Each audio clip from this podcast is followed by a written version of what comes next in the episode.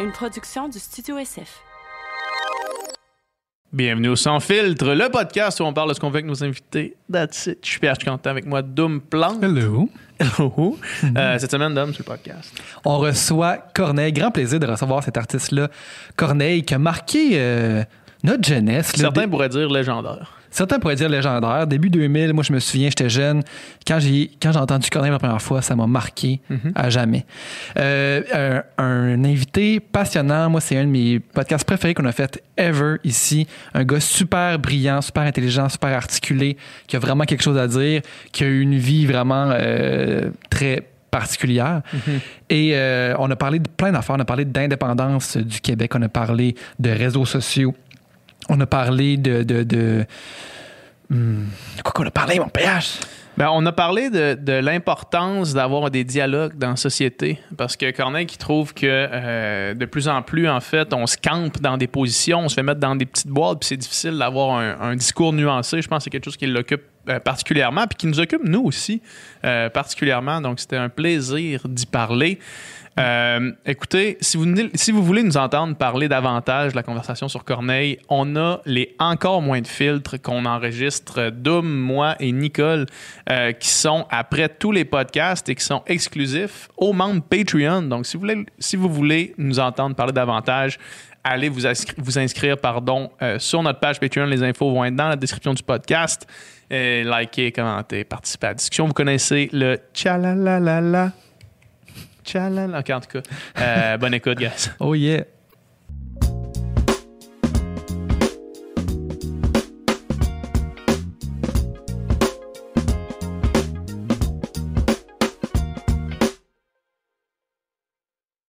Merci beaucoup euh, d'être là avec nous. C'est un Ça réel me fait plaisir, ça me fait plaisir.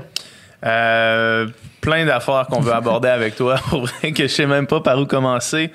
Euh, tu as commencé ton podcast, by the way. Félicitations. Merci, merci. Comme je vous disais euh, avant, là, j'essaie de, de, de suivre vos pas, là. Les, les, les original podcasters. Puis, euh, c'est, c'est, écoute, c'est un format qui je tripe tellement à le faire. Là. Ouais, qu'est-ce qui Ouais, était derrière l'idée de vouloir euh, lancer ça, d'avoir des discussions? Parce qu'on s'entend, nous, on fait à peu près 1h45 en moyenne, mais toi, ça, ça Ah, va des c'est- fois jusqu'à, deux- jusqu'à 3 heures, là, tu sais, dépassé. Qu'est-ce qui est venu. euh, Beaucoup de frustration Ah ouais? à, la, à la base. ouais, ouais. Hmm. Ouais. Je, je fais un métier qui est très. euh, euh, je, je, je vais essayer de pas trop m'éterniser là-dessus. Là. Je- je- on pourrait faire une thèse là-dessus.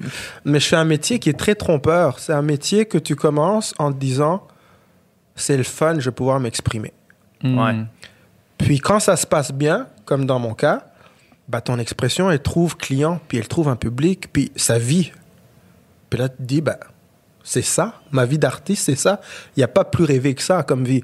Tu t'exprimes on your terms, comme on dit en, en- en bon français. C'est pas le cas de tout le monde, mais dans mon cas, moi, ça- ça- c'est comme ça que ça s'est passé. Euh, puis tu en vis, puis tu en vis super bien en plus. Puis tu as l'illusion que ça va continuer à être ça. Puis à un moment donné, tu te rends compte que finalement, c'est une, prof- c'est une profession. C'est un métier. C'est, c'est plus euh, ta petite guitare dans un coin à écrire des chansons, puis euh, Mhm.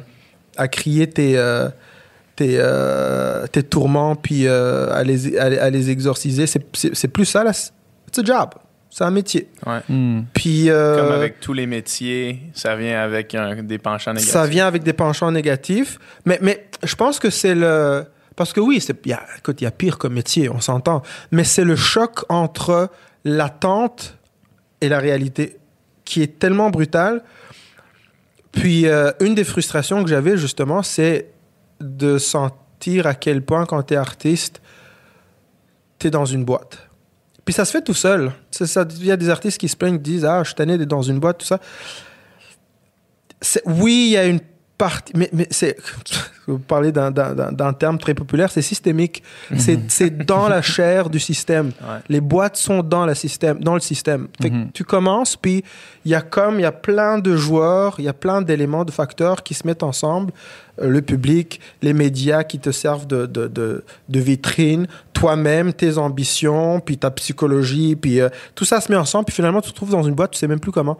Puis une de ces boîtes-là, c'est, euh, c'est quand t'es artiste, c'est Shut Up and Sing, par exemple. Mhm. Parce qu'on s'entend quand tu es un artiste, t'es, euh, à moins que tu sois un artiste engagé politiquement, Mais les artistes populaires, le but dans la vie, c'est de, c'est de plaire au plus grand monde. En tout cas, c'est ce que, c'est ce que tu penses. Donc, avoir une position ou des positions tranchées sur n'importe quel sujet. Encore plus aujourd'hui avec les médias sociaux. Watch c'est, c'est, c'est délicat. Et, et si tu as envie de défendre une position, la moindre des choses, c'est d'avoir du temps. Ouais.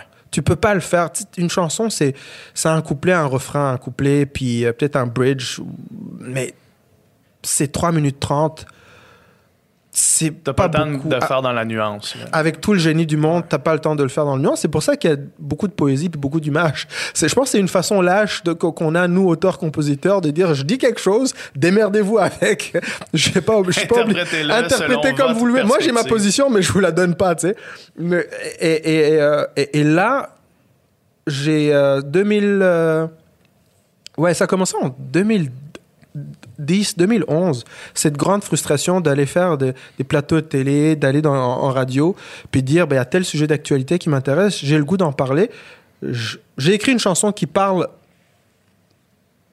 indirectement de, de ça. J'ai le goût d'en parler, Mhm.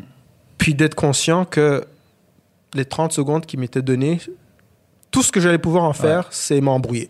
Mhm. comme, comme, j'allais juste comme essayer de faire un résumé de quelque chose qui peut pas se résumer, puis dire n'importe quoi. Puis cette frustration, ces frustrations sont accumulées, accumulées, accumulées. Puis en 2016, j'ai publié un livre qui est une autobiographie. Puis, mais l'écriture de ce livre-là m'a comme ouvert les yeux vers un autre monde qui est celui de l'expression sans trop de contraintes, sans restrictions dans le temps. Puis après, j'ai découvert le podcast. Je commençais à Mhm. écouter Mhm. des podcasts de toutes sortes de choses. Puis je me suis dit, j'aime tellement consommer ça, peut-être que je voudrais en faire aussi. Mhm. Puis euh, j'y suis allé. Les deux moyens d'expression que tu viens de nommer, c'est probablement les, justement les, les deux meilleures méthodes de exprimer des idées dans toutes leurs nuances, l'écriture ou le podcast, parce que Ouais. Sais, moi, tu vois, je t'avais déjà entendu en entrevue à gauche à droite, je savais déjà, je savais que tu étais un gars éloquent, je savais que tu étais un gars intelligent, mais j'avais aucune idée à quel point tu étais un intellectuel pertinent là, quand tu t'exprimais. Oh ça, mon je- Dieu, merci. non, mais Euh, moi, non, mais je le pense vraiment. J'ai écouté le- le- quelques-uns de tes podcasts, puis c'est- vraiment, vraiment excellent. des grandes discussions super importantes. Puis ça, c'est ça. Je peux Ah, pas savoir. Puis tu vois, je pense que c'est le médium qui permet ça. Puis c'est un médium aussi qui, qui est, qui est très, qui est près de la, de la vraie vie, de- qui est près de ce qui est ce- que d'être un humain, là, juste de s'asseoir puis de discuter. Tandis que, mettons, par exemple, ici, on va, on va parler d'idées, on va débattre d'opinions, mais jamais je, je fais ça sur les réseaux sociaux parce que pour moi, c'est une perte totale de temps et d'énergie, tu parce qu'il n'y a rien. T'as tout à fait raison. Pour moi, il n'y a rien là-dessus qui, qui ressort de bon, tu sais, parce que justement, les idées peuvent pas être exprimées avec nuance. euh, les gens sont automatiquement dans euh, La l'agressivité, la, confrontation. la confrontation, tandis que quand on s'assoit face à face, on va beaucoup plus essayer de trouver un terrain d'entente, puis trouver aussi, euh, ben, ça, trouver plutôt où est-ce qu'on s'accorde, plutôt où est-ce qu'il y a des différents. tu sais. Mais tu écoute, t'as tellement raison. Et, et- et le pire de la chose, c'est que les réseaux sociaux, les réseaux sociaux qui sont rendus notre. euh, c'est un monde, hein. c'est un vrai univers Ouais. dans lequel nous vivons. Nous, Ouais. nous- en tout cas, on a l'impression que nous pensons par ces, par ces réseaux-là, nous trouvons l'information dans ces réseaux-là, euh, nous exprimons qui nous sommes par Instagram, par. euh, nous sommes ça, nous sommes devenus ça. Ouais. C'est comme. C'est comme une réalité parallèle, mais qui est presque aussi importante maintenant. presque aussi importante. Et ce qui est flippant, là, ce qui est vraiment apeurant, c'est quand tu penses que le- cette, polari- cette polarisation, justement, là, qui est inhérente au, au médium, Mhm. elle est quasi voulue au départ. Ouais. Je sais pas si vous avez vu, euh, y a, il y a Le cinq ans. documentaire. Ah, non, ok. Euh, ah oui, le documentaire sur Netflix. Je l'ai pas vu encore sur Netflix. Hein? Ben, c'est un peu ça le- la thèse du. Ah, c'est euh, ça la thèse? Ah, ouais, ok. ouais, que, que l'algorithme, que les réseaux sociaux, en fait, leur, de leur nature, favorisent ça parce que c'est payant pour eux autres. Ouais, c'est un la peu ça. La, confrontation puis les débats en ligne. ouais, c'est un petit peu ça le, le- le constat du Ben, documentaire. c'est jouer sur les passions faciles de l'être humain. Ouais. parce que c'est ça le, le- le- je ne peux pas cracher sur le capitalisme mais le modèle capitaliste c'est ça c'est productivité rentabilité Ce qui veut dire que si tu peux le faire dans un temps record, c'est encore mieux.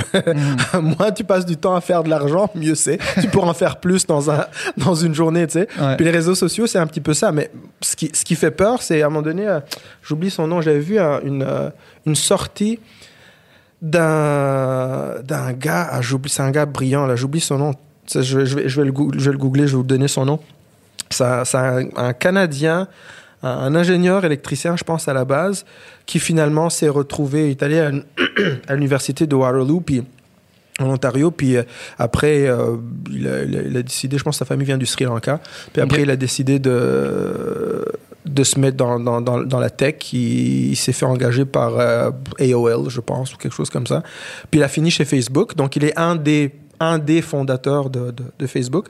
Puis il a fait une sortie, il faisait, faisait beaucoup de conférences. dans les grandes écoles, euh, dans les Ivy League schools euh, aux États-Unis. Puis à un moment donné, il y a eu comme une espèce de, de, de pétage de plomb où il a comme vendu la, le, le- le- le- La mèche. La mèche, où il a dit, écoute, moi j'étais là à la conception de toutes ces affaires-là, puis on le savait que ça allait aller là. Ouais. Hmm. Parce que tu peux pas ne pas le savoir. je- Je pense sincèrement qu'on peut pas s'étonner des... On peut pas s'étonner des, des, des, des- des conséquences négatives des technologies Mhm. parce qu'on sait que c'est des êtres humains qui sont à la base. Puis on est, on est tellement... Notre psychologie à tous est tellement fragile. T'as beau être le plus grand génie du monde, tu peux pas inventer quelque chose de sain à 100% parce que les raisons pour lesquelles tu le crées sont forcément pas juste saines. Ouais. Par la nature. de- Par, la nature, humain, par ta nature humaine.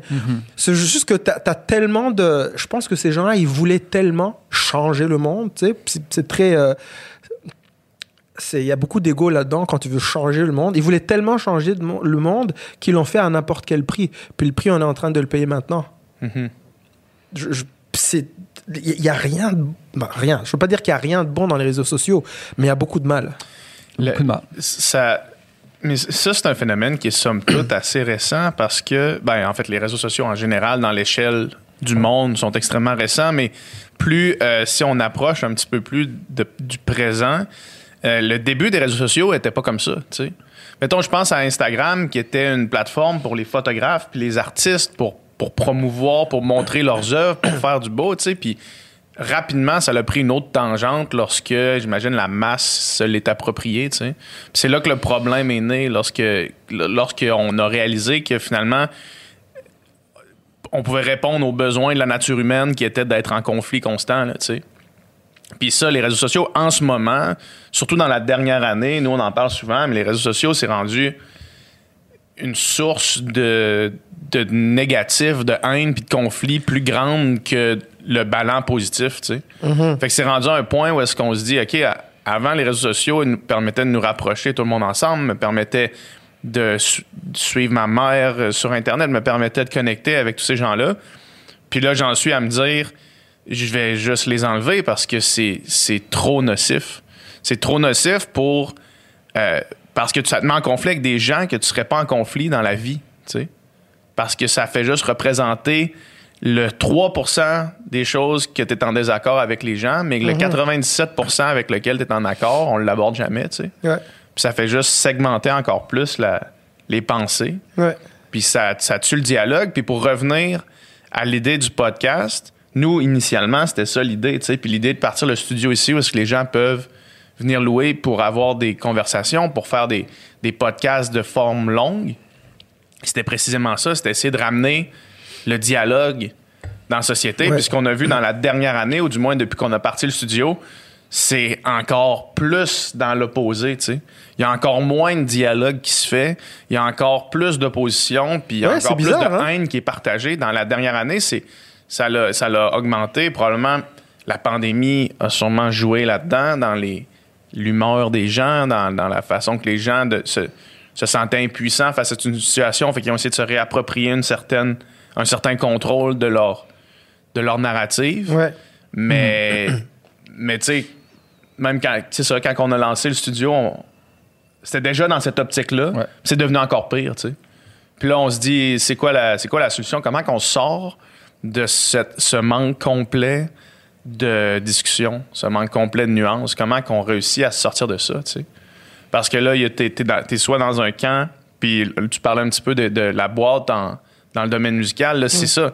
Maintenant, t'es, t'es soit de gauche, t'es soit de droite, t'es soit euh, Black Lives Matter, t'es soit All Lives Matter, t'es soit En, en passant, parlant de conspirationniste. boîte, les artistes en musique, en tout cas, n'ont pas le droit d'être à droite. Ils Non. n'ont pas le droit Mais d'être non, à mais non, mais non. Certains le sont, ils n'ont pas le droit de le Ce qui dire. est, pas, ce qui est par complètement absurde, Ouais. parce que ça, premièrement, je trouve que ça, ça c'est une, c'est une,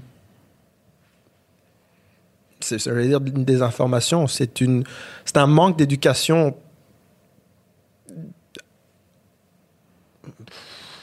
intolérable en politique parce que tu es en train d'expliquer aux gens que quand tu es un créateur, tu ne peux qu'adhérer aux idées de gauche. Puis ça, c'est- quelque chose qui se... Ça, ça se sent très, très vite. Écoute, beau- t'as pas besoin d'être politisé, t'as pas besoin de quelqu'un qui t'intéresse à la politique pour que dès que tu commences à avoir du succès en musique, tu te rends compte que c'est là que tu tranches idéologiquement. Mhm. Ce- qui est poche, parce que vraiment gauche-droite, qu'est-ce que ça veut dire? Tu sais, il y a autant de gauche qu'il y a de... Je, je sais plus ce que ça veut dire, la gauche. Ça, sur, ça surpli- Il y a autant de- simplifie un débat qui est, qui, qui est beaucoup plus complexe que Ouais, ça, exact. beaucoup plus nuancé que ça. Là. Exactement, exactement. Mais en, en- en l'étiquetant, en étiquetant les choses comme ça, bah, ça, ça empêche les artistes, quand tu penses de, le- le- la vraie valeur d'un artiste, en tout cas, on voudrait que ce soit son, son authenticité. Ouais. S- Soit qui tu es réellement. Et, euh, et c'est et- c'est là que tu trouves ta valeur parce que le- le- le- les artistes, on, on- veut qu'ils soient un petit peu ceux qui expriment euh, avec poésie euh, ou qui transforment le, le- malheur, la douleur en quelque chose de beau pour, pour rendre la vie plus tolérable. On le fait pour soi. Puis finalement, ça finit malgré nous de servir aux autres également dans le même sens. Mhm. Mais euh, quand tu penses qu'il y a certains sujets sur lesquels tu peux pas t'exprimer parce que ce que tu en penses n'est pas populaire, Ouais. ça brime tellement que on voit beaucoup euh, de, de gens qui se présentent en télé puis qui t'as l'impression qu'ils ont plus rien à dire. Mais ils ont plus rien à dire parce qu'ils osent pas dire ce qu'ils pensent réellement. Ouais. C'est pour ça que, tu sais, quand je- tout à l'heure que tu, tu parlais de moi, puis c'est un, beau compliment, là, puis euh, euh, si tu savais le nombre de gens que je connais d'artistes brillantissimes, avec des, des- des aspirations et des, des curiosités intellectuelles que tu pourrais même pas imaginer, mais qui ont l'air tellement plates en télé, qui ont l'air tellement dada, comme on dit en, en- en télé, parce qu'ils se disent non, moi j'ai pas envie de risquer mon capital de sympathie. Là. C'est comme euh, Go Green puis euh, Black Lives Matter, mais tu n'as aucune idée de ce que ça veut dire vraiment. Tu as vu BLM en pandémie, puis euh, t'es- t'es parti là-dessus. Ouais. Euh, parce que c'est ça. Y a, y a, c'est dicté. Tout, tout nous est dicté. Puis je, je déplore ça parce que si même les artistes ont plus le droit d'exprimer qui ils sont, ils- Mhm. c'est... Moi, j'ai une amie artiste, chanteuse, tu sais, qui, qui me disait en confession dans le privé, tu sais, moi, j'écoute le podcast de Mathieu Bocoté. Tu sais, je sais que tu le reçois ton podcast. En plus, je l'écoute. Ouais, ouais, ouais. Mais, dis-moi, j'écoute son podcast. en secret? Ouais, elle, elle me dit ça, là, mais elle dit. Elle va dans le sous-sol, elle ferme les rideaux. Elle écoute Mathieu Mais est-ce que... Ah, sérieusement. puis elle, puis elle me dit, tu sais. Puis en plus, elle- elle- tu sentais qu'elle était comme. Elle me l'a dit, mais elle avait peur de ma Ta réaction. propre réaction à toi, Elle- qui est un elle- ami. Là, elle- tu sais. elle- Question, est-ce qu'elle est blanche, ton amie, ou elle est noire, blanche. ou elle est, elle est blanche, ok. Ouais. Puis, euh, puis là, après ça, que j'ai dit, ben, c'est correct, t'as le droit d'écouter le podcast de Mathieu Bock. Elle a fait, Ouh! OK, parce qu'il y a des gens à qui je pourrais pas dire ça, puis je pourrais jamais, je partagerai jamais un podcast. Mettons que j'écoute un podcast de Mathieu Bocoté, je le trouve bon, j'aimerais ça le partager à mes amis, je mettrai jamais ça en story sur Instagram, Mm. ce podcast-là, parce que je vais me faire ramasser. C'est ça. Puis c'est quand même inquiétant quand on pense à ça, Très inquiétant. oui. une Ben oui. telle hégémonie de la pensée sur Instagram qu'on a même pas Très le- inquiétant. qu'on n'a même pas le droit d'exprimer une idée qui est un petit peu euh, dissidente à l'espèce de courant de pensée euh, majoritaire, tu sais. Puis, puis tu sais, Mais c'est c'est- pas. Mais l'affaire, c'est ça. le- le- le- je pense que dans la formulation, le courant de pensée majoritaire, je pense que c'est pas majoritaire. Je pense que c'est le courant de pensée le le, plus le plus bruyant. bruyant sur Instagram. Ouais, c'est ça, tu sais, parce que quand tu penses à ça, il y a beaucoup plus de personnes qui exposent pas leur opinion que de gens qui, qui, qui prônent le courant de pensée le plus bruyant, tu sais. Ouais, je pense pas que c'est la majorité. Je pense que, puis on, on- on- on en parle souvent, je pense que c'est- la minorité bruyante qui dicte le- le- la, la- la bonne pensée à avoir, tu sais, sur, Mhm. les, sur les réseaux sociaux, puis qui nous rend inconfortable à, à- à dire quelque chose de différent, tu sais, par rapport à ce courant-là. Ouais, t'as as raison, mais ça- c'est d'autant plus inquiétant parce que tu te dis, mais la majorité, Ouais. ouais. elle est où? Elle est où, exact, exact. puis, puis, qu'est-ce- puis psychologiquement, qu'est-ce qui se passe quand la majorité est en train de build up toutes ces petites frustrations de je peux pas m'exprimer, je peux pas m'exprimer, je peux pas m'exprimer? J'ai peur de ce qui arrive quand on arrive à saturation. Mm. Une majorité qui ne s'exprime pas, pas- même pas besoin d'être une majorité, proche d'une majorité, 48%. Mm. Ça élit Trump. Ouais. C'est c'est ça qui se passe. Ouais. J'ai pas envie de vivre dans un pays comme ça. D'autant plus que, écoute, bah, comment ce que tu viens de me dire, là, ça, me- ça, ça me peine tellement de savoir qu'on doit se cacher pour écouter le podcast de Mathieu Bocoté, comme si c'était fucking Paul Pot. Je- C'est ce que je comprends pas. C'est- C'est c'est Mathieu Bocoté, c'est un intellectuel avec des Ouais. aspirations idéologiques, nationalistes, souverainistes, puis Mhm. je- Tu peux être en désaccord avec plusieurs points qui Tu- amènent. mais C'est mais pas c'est ça ça l'affaire, point, c'est qu'on a de la misère avec le désaccord, je pense. Ouais, maintenant, exact. tu puis-. Puis c'est comme si le seul fait d'exprimer, tu sais, lui, justement, bon, tu sais, clairement, tu sais, il, est- il est pas pro-multiculturaliste, il est anti-multiculturalisme. Ce serait plutôt le genre de gars qui proposerait une diminution de, de- des seuils d'immigration, par exemple, plutôt qu'une augmentation. Oh, c'est le genre de- ouais, ouais, ouais, genre Non, de, continue, genre de ce genre politique-là, politique-là, pardon, qui rapidement t'accole une étiquette de raciste et xénophobe quand que c'est pas du tout. il y a une. euh, Puis euh, ouais. juste pour terminer, c'est comme si le seul fait, le seul fait de- d'exprimer une idée qui va à l'en- à l'encontre de, des valeurs d'inclusion puis d'égalité. euh, c'est comme si rapidement on disait ça c'est une pente glissante vers le fascisme. C'est comme si rapidement le fait de te positionner un petit peu plus à droite rapidement c'était white supremacy vraiment rapidement. Tandis que c'est pas non mais c'est pas ça du tout, mais c'est comme ça ouais, que je perçu. sais. Non, mais je sais. Je, je- je- je dans, sais. dans la tête de ben du monde, c'est des idées qui sont ultra dangereuses parce qu'ils vont nous amener là, vraiment à des horreurs, parce qu'il y a déjà eu des horreurs dans le, dans le passé, ce qui est, ce, ce qui est vraiment une exagération, euh, Sans nom, là. ouais, une très grande exagération. à défaut de meilleur adjectif. Ouais. Non, mais ça, ça- écoute, Une c'est- c'est- exagération très grande. Des, des- des fois, on en manque des adjectifs là, pour exprimer certaines choses. Pff, écoute, il y a tellement de choses dans ce que tu viens de dire. hein. Premièrement, je trouve qu'il est aussi fasciste, sinon plus fasciste, d'interdire la parole de quelqu'un dont on présume le racisme ou le fascisme, Ouais. que d'être fasciste soi-même. C'est-à-dire que De taire une partie de la population, c'est. Non, mais- une- ça, c'est un, un vrai, une vraie tendance d'un régime fasciste. là. Bah, absolument.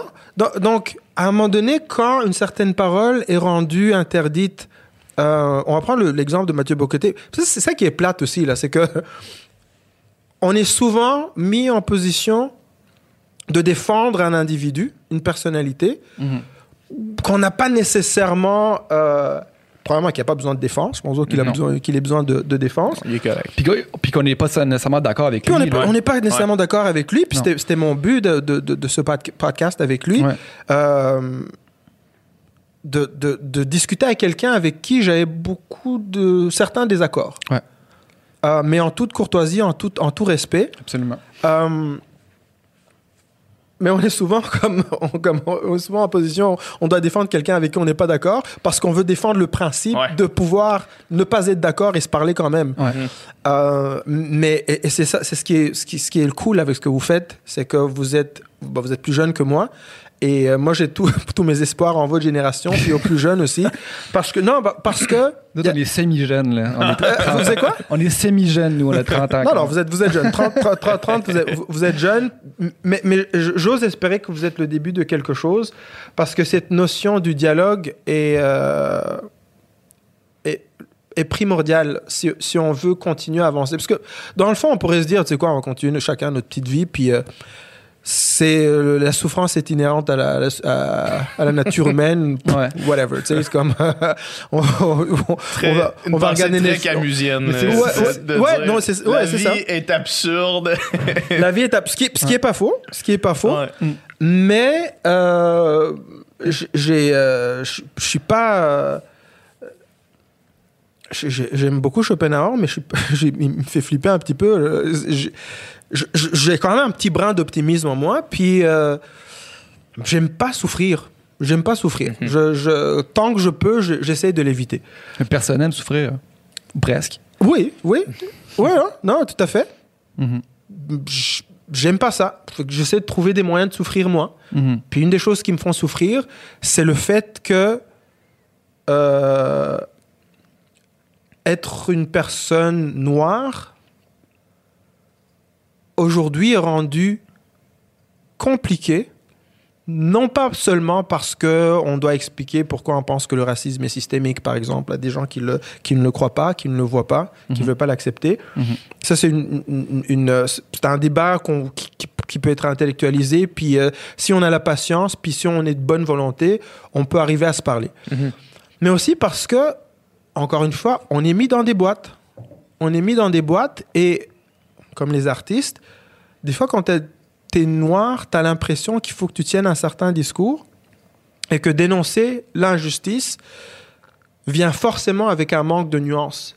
Parce que dénoncer la la- une, une certaine injustice est numéro un.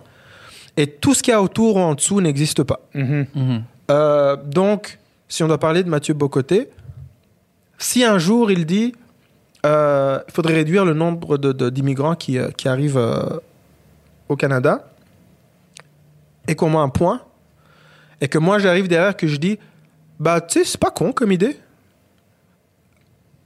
On va pas comprendre. Non.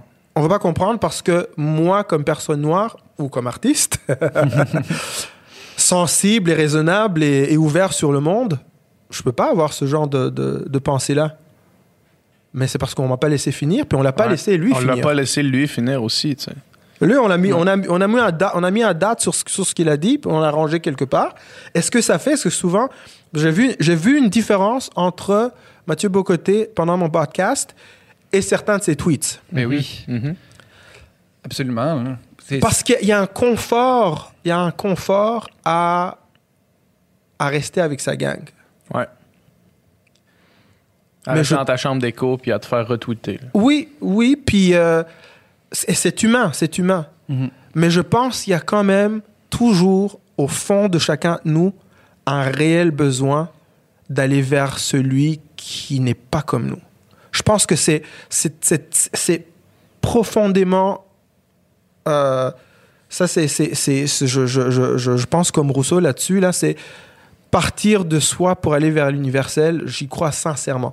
Moi, j'ai- pendant, euh, pendant le, le mouvement BLM, tout l'été, là, j'étais j'étais pas bien, puis... euh, Mhm. je suis comme, on fait quoi de ça? On fait quoi de ça? Puis c'est en train de s'importer ici, puis euh, qu'est- qu'est- qu'est-ce qui se passe? Puis que- quel rapport est-ce que j'ai avec ma négrité, moi, le fait d'être noir? Puis euh, ça, c'est un autre podcast, mais puis à un moment donné, je me dis, ça me fait souffrir. Je n'ai pas le goût. Comme, qu'est-ce, que, qu'est-ce que je fais? Mhm. qui ne qui soit pas convenu, qui soit pas comme je vais poster un écran noir, puis... euh, puis je me suis dit, il faut être conséquent.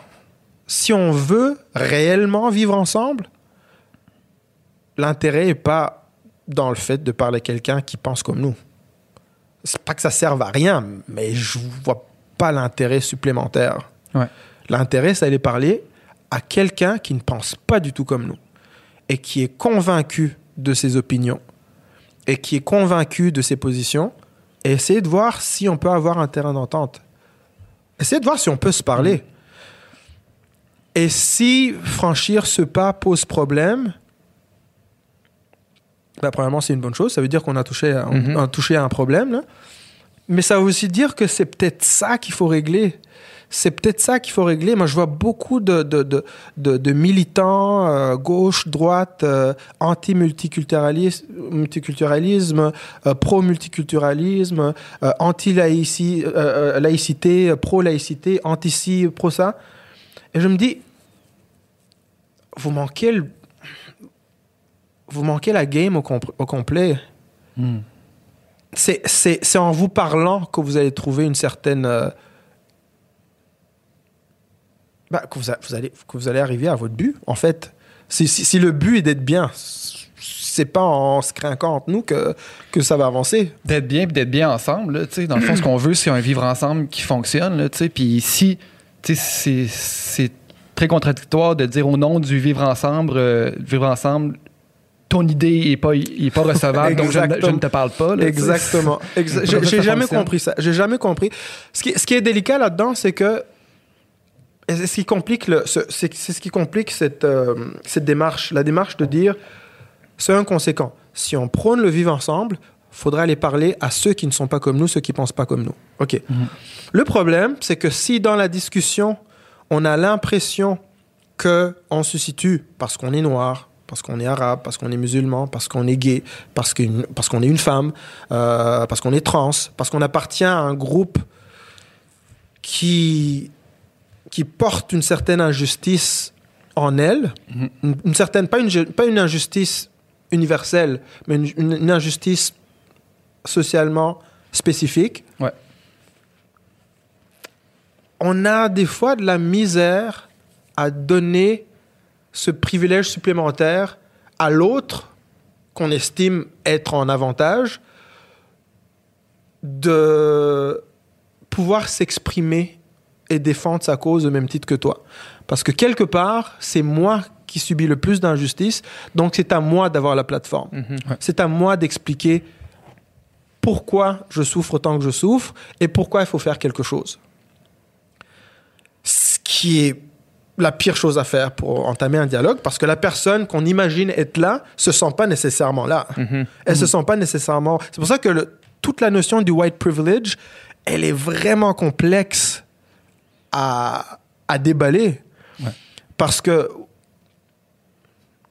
je peux pas engager un, un, un dialogue, moi, Corneille, personnalité publique, noir privilégié, je peux pas engager un dialogue de vivre ensemble en parlant du white privilege au départ.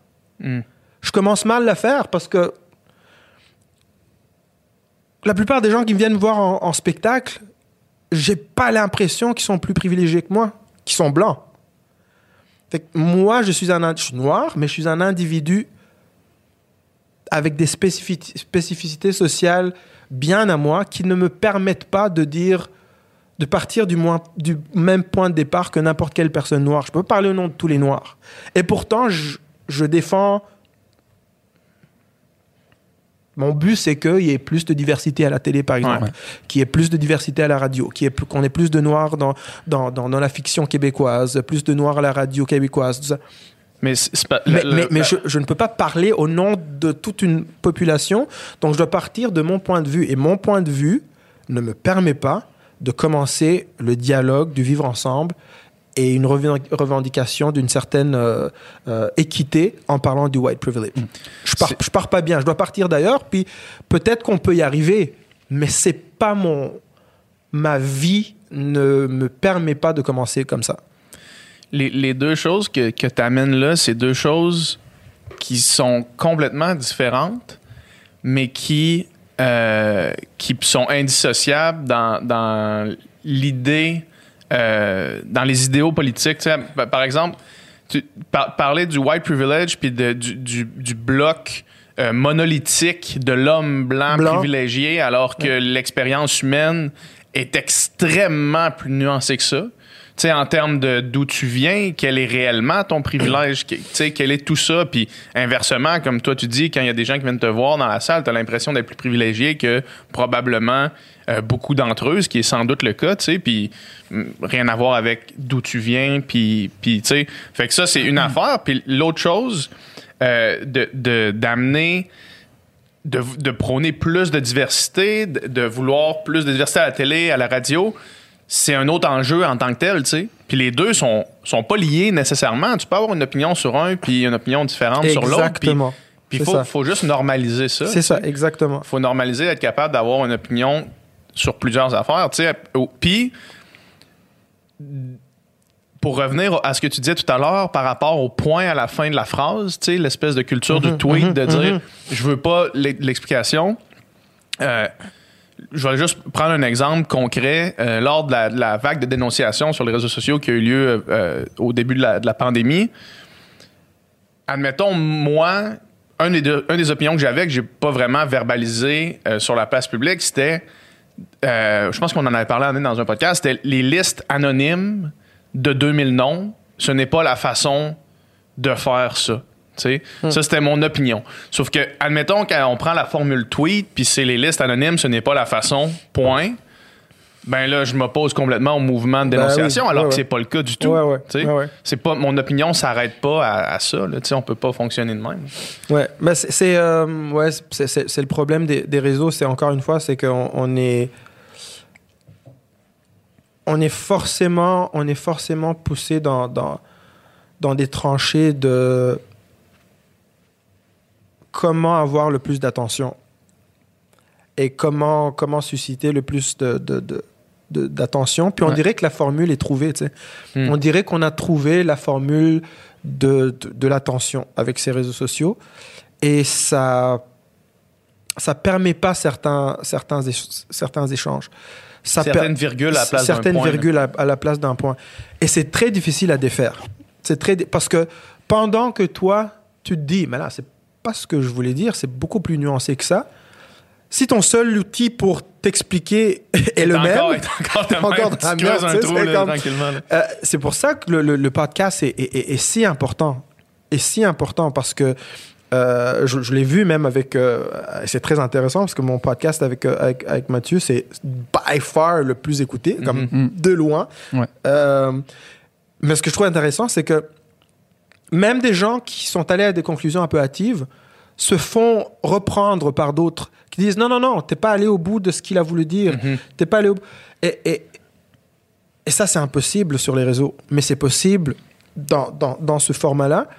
On a besoin plus que jamais de, de, de comme tu disais, normaliser la nuance. C'est c'est hyper important. Puis, euh, je- je- c'est ça, le, le fait de pouvoir dire c'est possible de penser deux choses qui semblent contradictoires, mais si vous me laissez le temps de m'expliquer, ça fera du sens. Mhm. Et, et de créer des, des, des endroits, des lieux, des plateformes, des, des, des médias qui permettent ça, c'est super important. C'est pour ça que je, comme le, le- je vois la mort de la télé traditionnelle. là. Puis Je suis comme, oui, Ouais. merci. Passons à autre chose. Passons à autre chose. Là. C'est, euh, Ouais. Mais moi, tu vois, quand j'ai vu la recommandation de ton podcast sur mon YouTube, j'y croyais pas mes yeux. là, dans le sens que, que j'ai accès à une conversation de 3 heures et quart entre Corneille et Mathieu Bocoté, que ça, ça existe en 2020. Là. Mais, tu sais quoi? Je me suis fait tellement dire ça, mais honnêtement, je, je pensais que ça allait peut-être euh, Polar- euh, polariser un petit peu, mais... euh, qu'il y, a- qu'il y a un backlash par rapport à ça. Ouais, en, en fait, je pense, c'est ça. Je pensais qu'il allait y avoir un, ba- un backlash. Ouais. Puis il n'y a pas eu tant de backlash que ça, mais ça a suscité énormément d'intérêt. Ouais.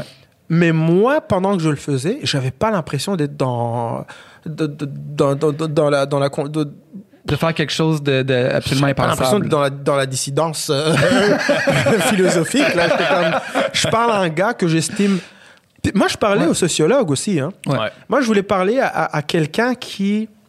Un sociologue, quelqu'un qui s'intéresse vraiment à la politique, qui a, oui, des, des, des idées euh, très tranchées sur, euh, sur euh, le multiculturalisme, le- la laïcité et tout ça.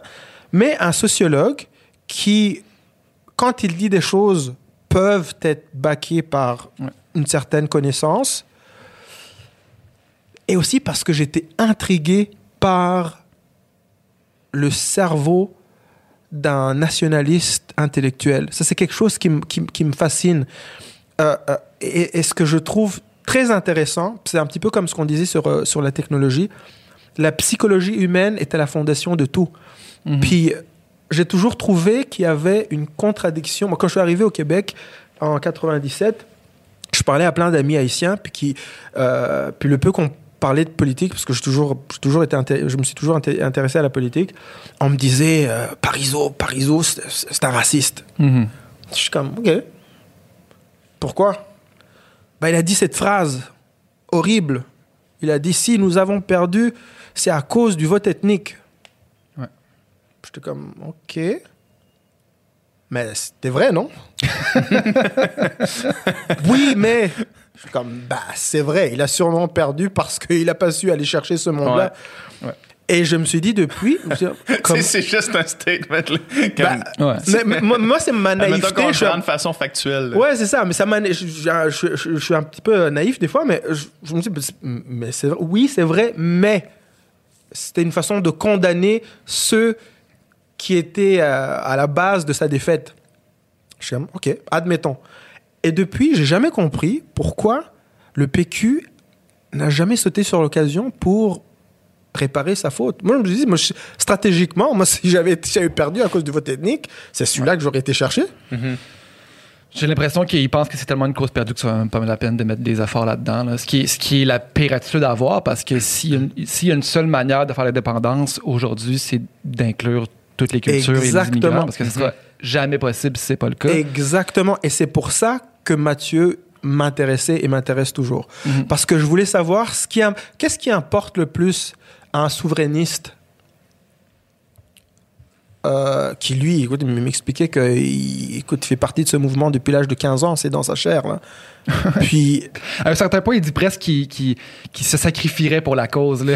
ah, ah non, non, puis- J'ai tellement, tellement trouvé ça drôle. non, non, mais je- écoute, quelqu'un peut croire une idée qui s'y mettrait, là, il irait au bûcher pour cette idée. Ah non, mais écoute, je, je- je le crois, parce qu'à un moment donné, dans, dans le podcast, je- moi, j'essaie de lui faire comprendre que je, je ne pense pas que... Je pense que la, politique, puis ces grandes idées politiques et les, les appartenances qu'on nous vend euh, à, à- chacun ne, ne servent... Ne, ne servent que d'excuses, de prétexte pour, pour ne pas passer trop de temps à ce qui nous préoccupe réellement, parce que c'est trop souffrant. Mais je disais, je pense pas que le- le- le- les Québécois euh, vont se coucher le soir en pensant euh, à leur cause souverainiste ou pas, ou euh, à l'immigration, ou euh, Hmm. ils pensent à leurs enfants, à leur conjointe qui est peut-être malade, à leur, euh, à leur façon d'arrondir les fins de mois, à leur des choses très très terre à terre. C'est ce qui nous garde éveillés la nuit et c'est ce qui nous, c'est ça, c'est ce à quoi on pense le matin.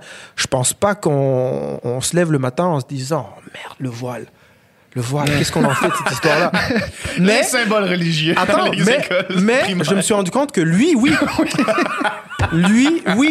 Puis, et, et c'est ça qui est fascinant, c'est que il est habité jusque dans la chair Ouais. par ces questions-là. Et moi, dans une certaine mesure aussi. Parce que des fois, je vais me coucher et je pense à ces choses-là. Et donc, je me suis dit, c'est c'est quoi, c'est quoi la psychologie derrière ça? Et je me pose ces questions-là depuis depuis que je commençais à chialer euh, parce qu'il n'y avait pas assez de noir à la télé, pas assez de ci, pas ça, je je suis toujours à la recherche d'une solution. Encore une fois, souffrir moins, souffrir moins. Et, et, et, et, ma, ma conversation avec Mathieu m'a confirmé ce que je soupçonnais, c'est qu'il y a une profonde blessure chez, chez certains Québécois qui ont failli avoir le pays et qui ne l'ont pas eu. Ouais. Et honnêtement, je, je vis au Québec depuis euh, 23 ans maintenant. Le Québec est déjà un pays. C'est- déjà un pays. Tu sors du Québec, tu, te vas en Ontario, t'es- c'est pas le même pays. C'est pas le même Canada. Tu vas, tu, tu, tu, tu, tu vas de, de Toronto à, à Vancouver, à Calgary, euh, c'est le même pays. Ça, ça a l'air d'être un autre État des États-Unis. Tu arrives au Québec, tu es ailleurs. Donc, culturellement, et je pense que la culture, la culture est pro- pro- probablement le- le- l'affaire la plus. euh, la plus. euh, qui- je pense que c'est la chose à laquelle on, s- on- on adhère, on s'attache la plus passion, de, la, de manière Oui, la plus passionnée.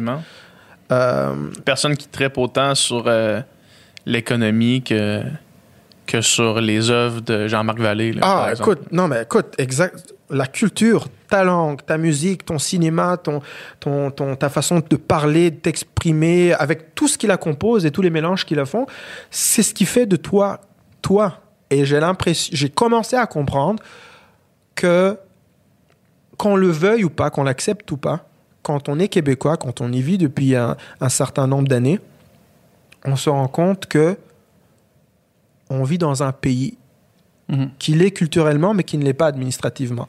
Et qu'il y a des gens qui sont battus pour que ça fasse du sens, pour que culture et politique fassent un, et qu'ils l'ont essayé une fois avec René Lévesque, ça n'a pas marché. Ils ont essayé avec Parizeau, ça n'a pas marché. Euh, mais cette, ouais, c'est- cette plaie endure encore. Je, je- je la vois. Et c'est là que je me suis dit, ben, à chaque fois que je me bats avec des gens dans l'industrie, que je leur dis, mais non, vous voyez pas qu'il n'y a pas assez de ci, de ça à la télé?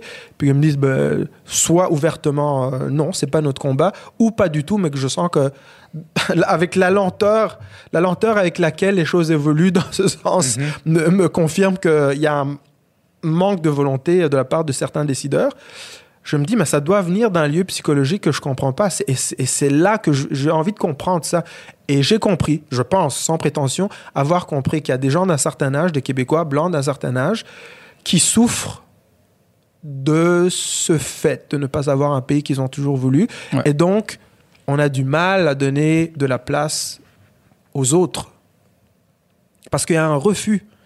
Il y a, écoute, quand, quand, on veut, quand on veut. On refuse la, la possibilité même de la théorie, ne fût-ce qu'intellectuellement, pas besoin d'aller dans les. Dans, dans- euh, euh, ne fût-ce que dans les faits, je veux dire, pas, pas, pas, pas intellectuellement, juste dans les faits. La théorie même du racisme euh, systémique, c'est qu'il y a un braquage, on on, on, on, on veut pas y aller, on veut pas comprendre. Mhm. Pas- Très mal compris, tu sais. C'est très mal compris, mais Parce que la, seule question à la base de ça, c'est est-ce que, est-ce que, mettons, statistiquement, on voit un désavantage si c'est une minorité visible au Québec, en termes socio-économiques, en termes d'emploi, tout ça? Si la réponse est oui, ben on a la réponse à cette question-là. Je comprends pas pourquoi c'est un si gros débat. Parce qu'il y a des économistes et des sociologues qui, euh, qui se basent sur des études d'autres économistes et sociologues américains qui sont capables de te montrer des statistiques qui contredisent cette théorie. Qui sont capables de dire que depuis les années, euh, je sais pas moi, 80 ou 90, euh, euh, quand tu es blanc dans un milieu, euh, euh, on va dire, euh, mi-rural, mi-industriel, dans des, dans, dans des villes comme, comme Détroit, par exemple, ou euh, qui, euh, qui sont partis en faillite, ou euh, que être blanc, finalement, n'est pas nécessairement un avantage par rapport à un noir qui, euh, qui va pouvoir euh, bénéficier de certains programmes sociaux euh, quand le régime est démocrate, par exemple. Ou, mais c'est très difficile de se baser sur, ces, sur des statistiques parce que, à un moment donné, j'étais curieux, puis j'ai lu certains rapports justement sur... ah, c'était des rapports sur le crime aux États-Unis.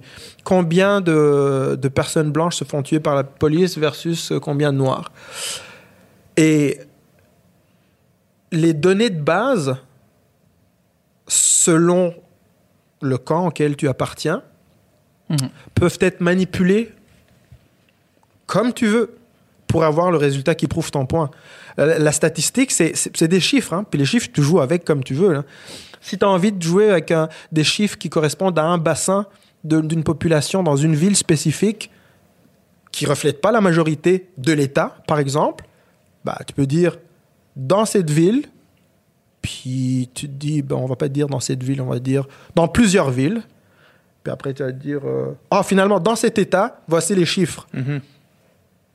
Moi, euh, monsieur, madame, tout le monde, j'ai pas le temps d'aller fouiller dans les, dans, dans, dans, dans, dans les textes écrits par des sociologues de, de Harvard, de Yale ou, ou compagnie. Je lis quelque chose qui m'a été tweeté. Ça m'a l'air d'un document officiel. Ça m'a l'air d'un site web. Ça m'a l'air efficace. Ça, me- ça me- ça m'a l'air de quelque chose de official, de legit. Puis Ouais. j'ai le goût de croire que je suis informé. Il y a ça aussi, là, c'est Ouais. qu'on a le goût de penser qu'on est informé parce que ça nous, on a l'impression d'être moins con. Puis on, ça passe bien dans un souper de famille euh, après deux, deux verres de vin. euh, ça, ça nous rend intéressant. On a lu euh, un petit bout d'un rapport qui a été écrit par je ne sais qui. Ça me fait toujours rire parce qu'on dit toujours une étude dit que. Mhm. Une étude de qui? Pas Quelle important. étude? Une étude dit. Mais, mais, mais c'est legit. Je sais pas si- tu vas à la télé et tu dis une étude dit que ça vient de, légitimer, de légitimer ton, ton propos d'au moins 60%. Fait qu'on vit dans ce monde d'information. Et, et donc, tout ça pour dire que les statistiques, tu, peux les, tu peux dire ce que tu veux avec les statistiques. Mais dans les faits, dans les faits, moi, je sais que quand je vais à la disque, en 2018, je suis assis dans la salle avec ma blonde, je regarde ce qui se passe sur scène. Mhm. Il n'y a pas un noir, il n'y a pas un arabe, il n'y a pas un latino qui monte sur scène pour chanter, pour recevoir un prix. C'est assez indicateur aussi. là.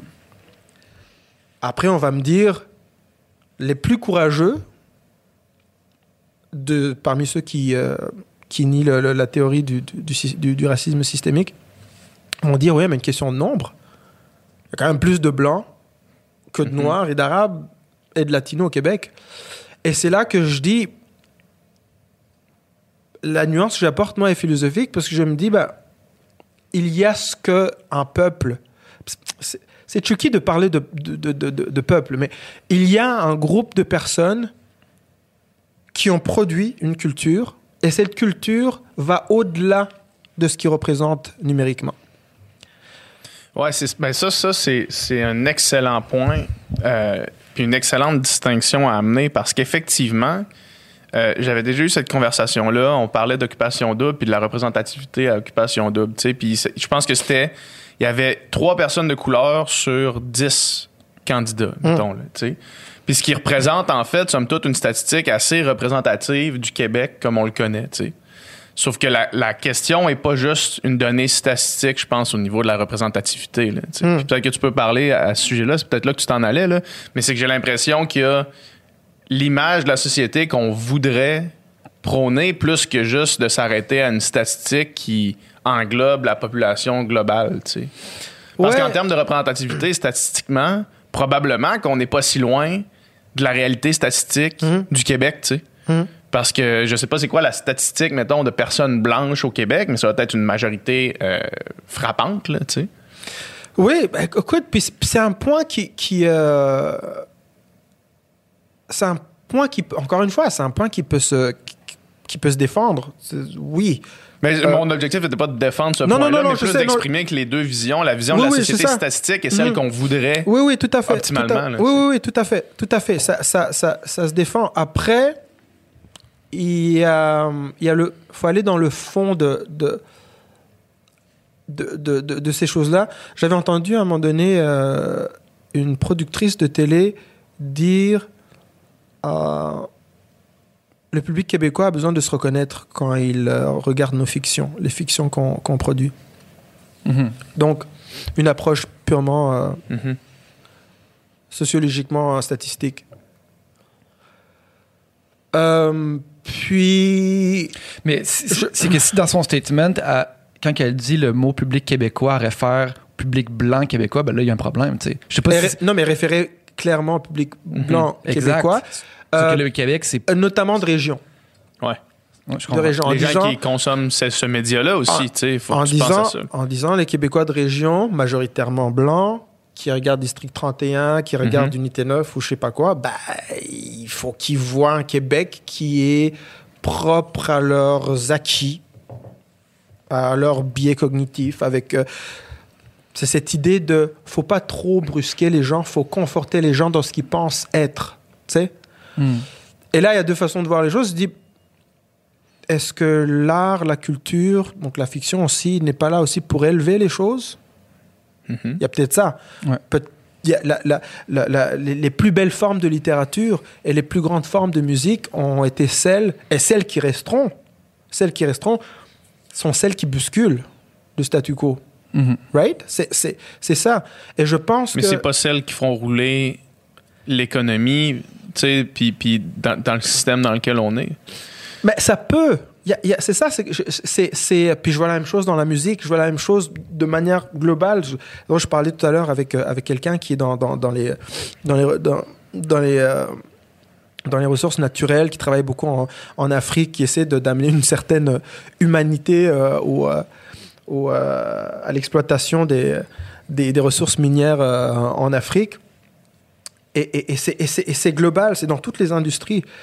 C'est que y a des. Je pense que c'est générationnel aussi. Je pense que les gens qui sont au pouvoir de ces industries-là, et donc les industries culturelles aussi, ont connu un modèle qui était et, qui, est- en train de mourir dans tous les sens, et que donc il faut s'accrocher à tout prix au peu qu'on a donc prendre le moins de risques possible. Mhm. Donc justifier par tous les moyens possibles les raisons pour lesquelles on n'est pas prêt à prendre de risques. Mhm.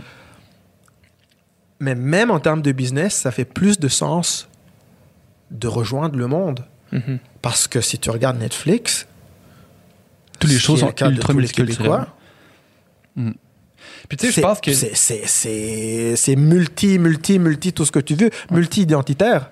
Le, le monde est ça. Ouais. Ouais. On ne peut pas juste te baser sur tes petites statistiques euh, propres à un endroit au, au- au Québec ou en- au Canada pour justifier le fait que t'en mets pas plus.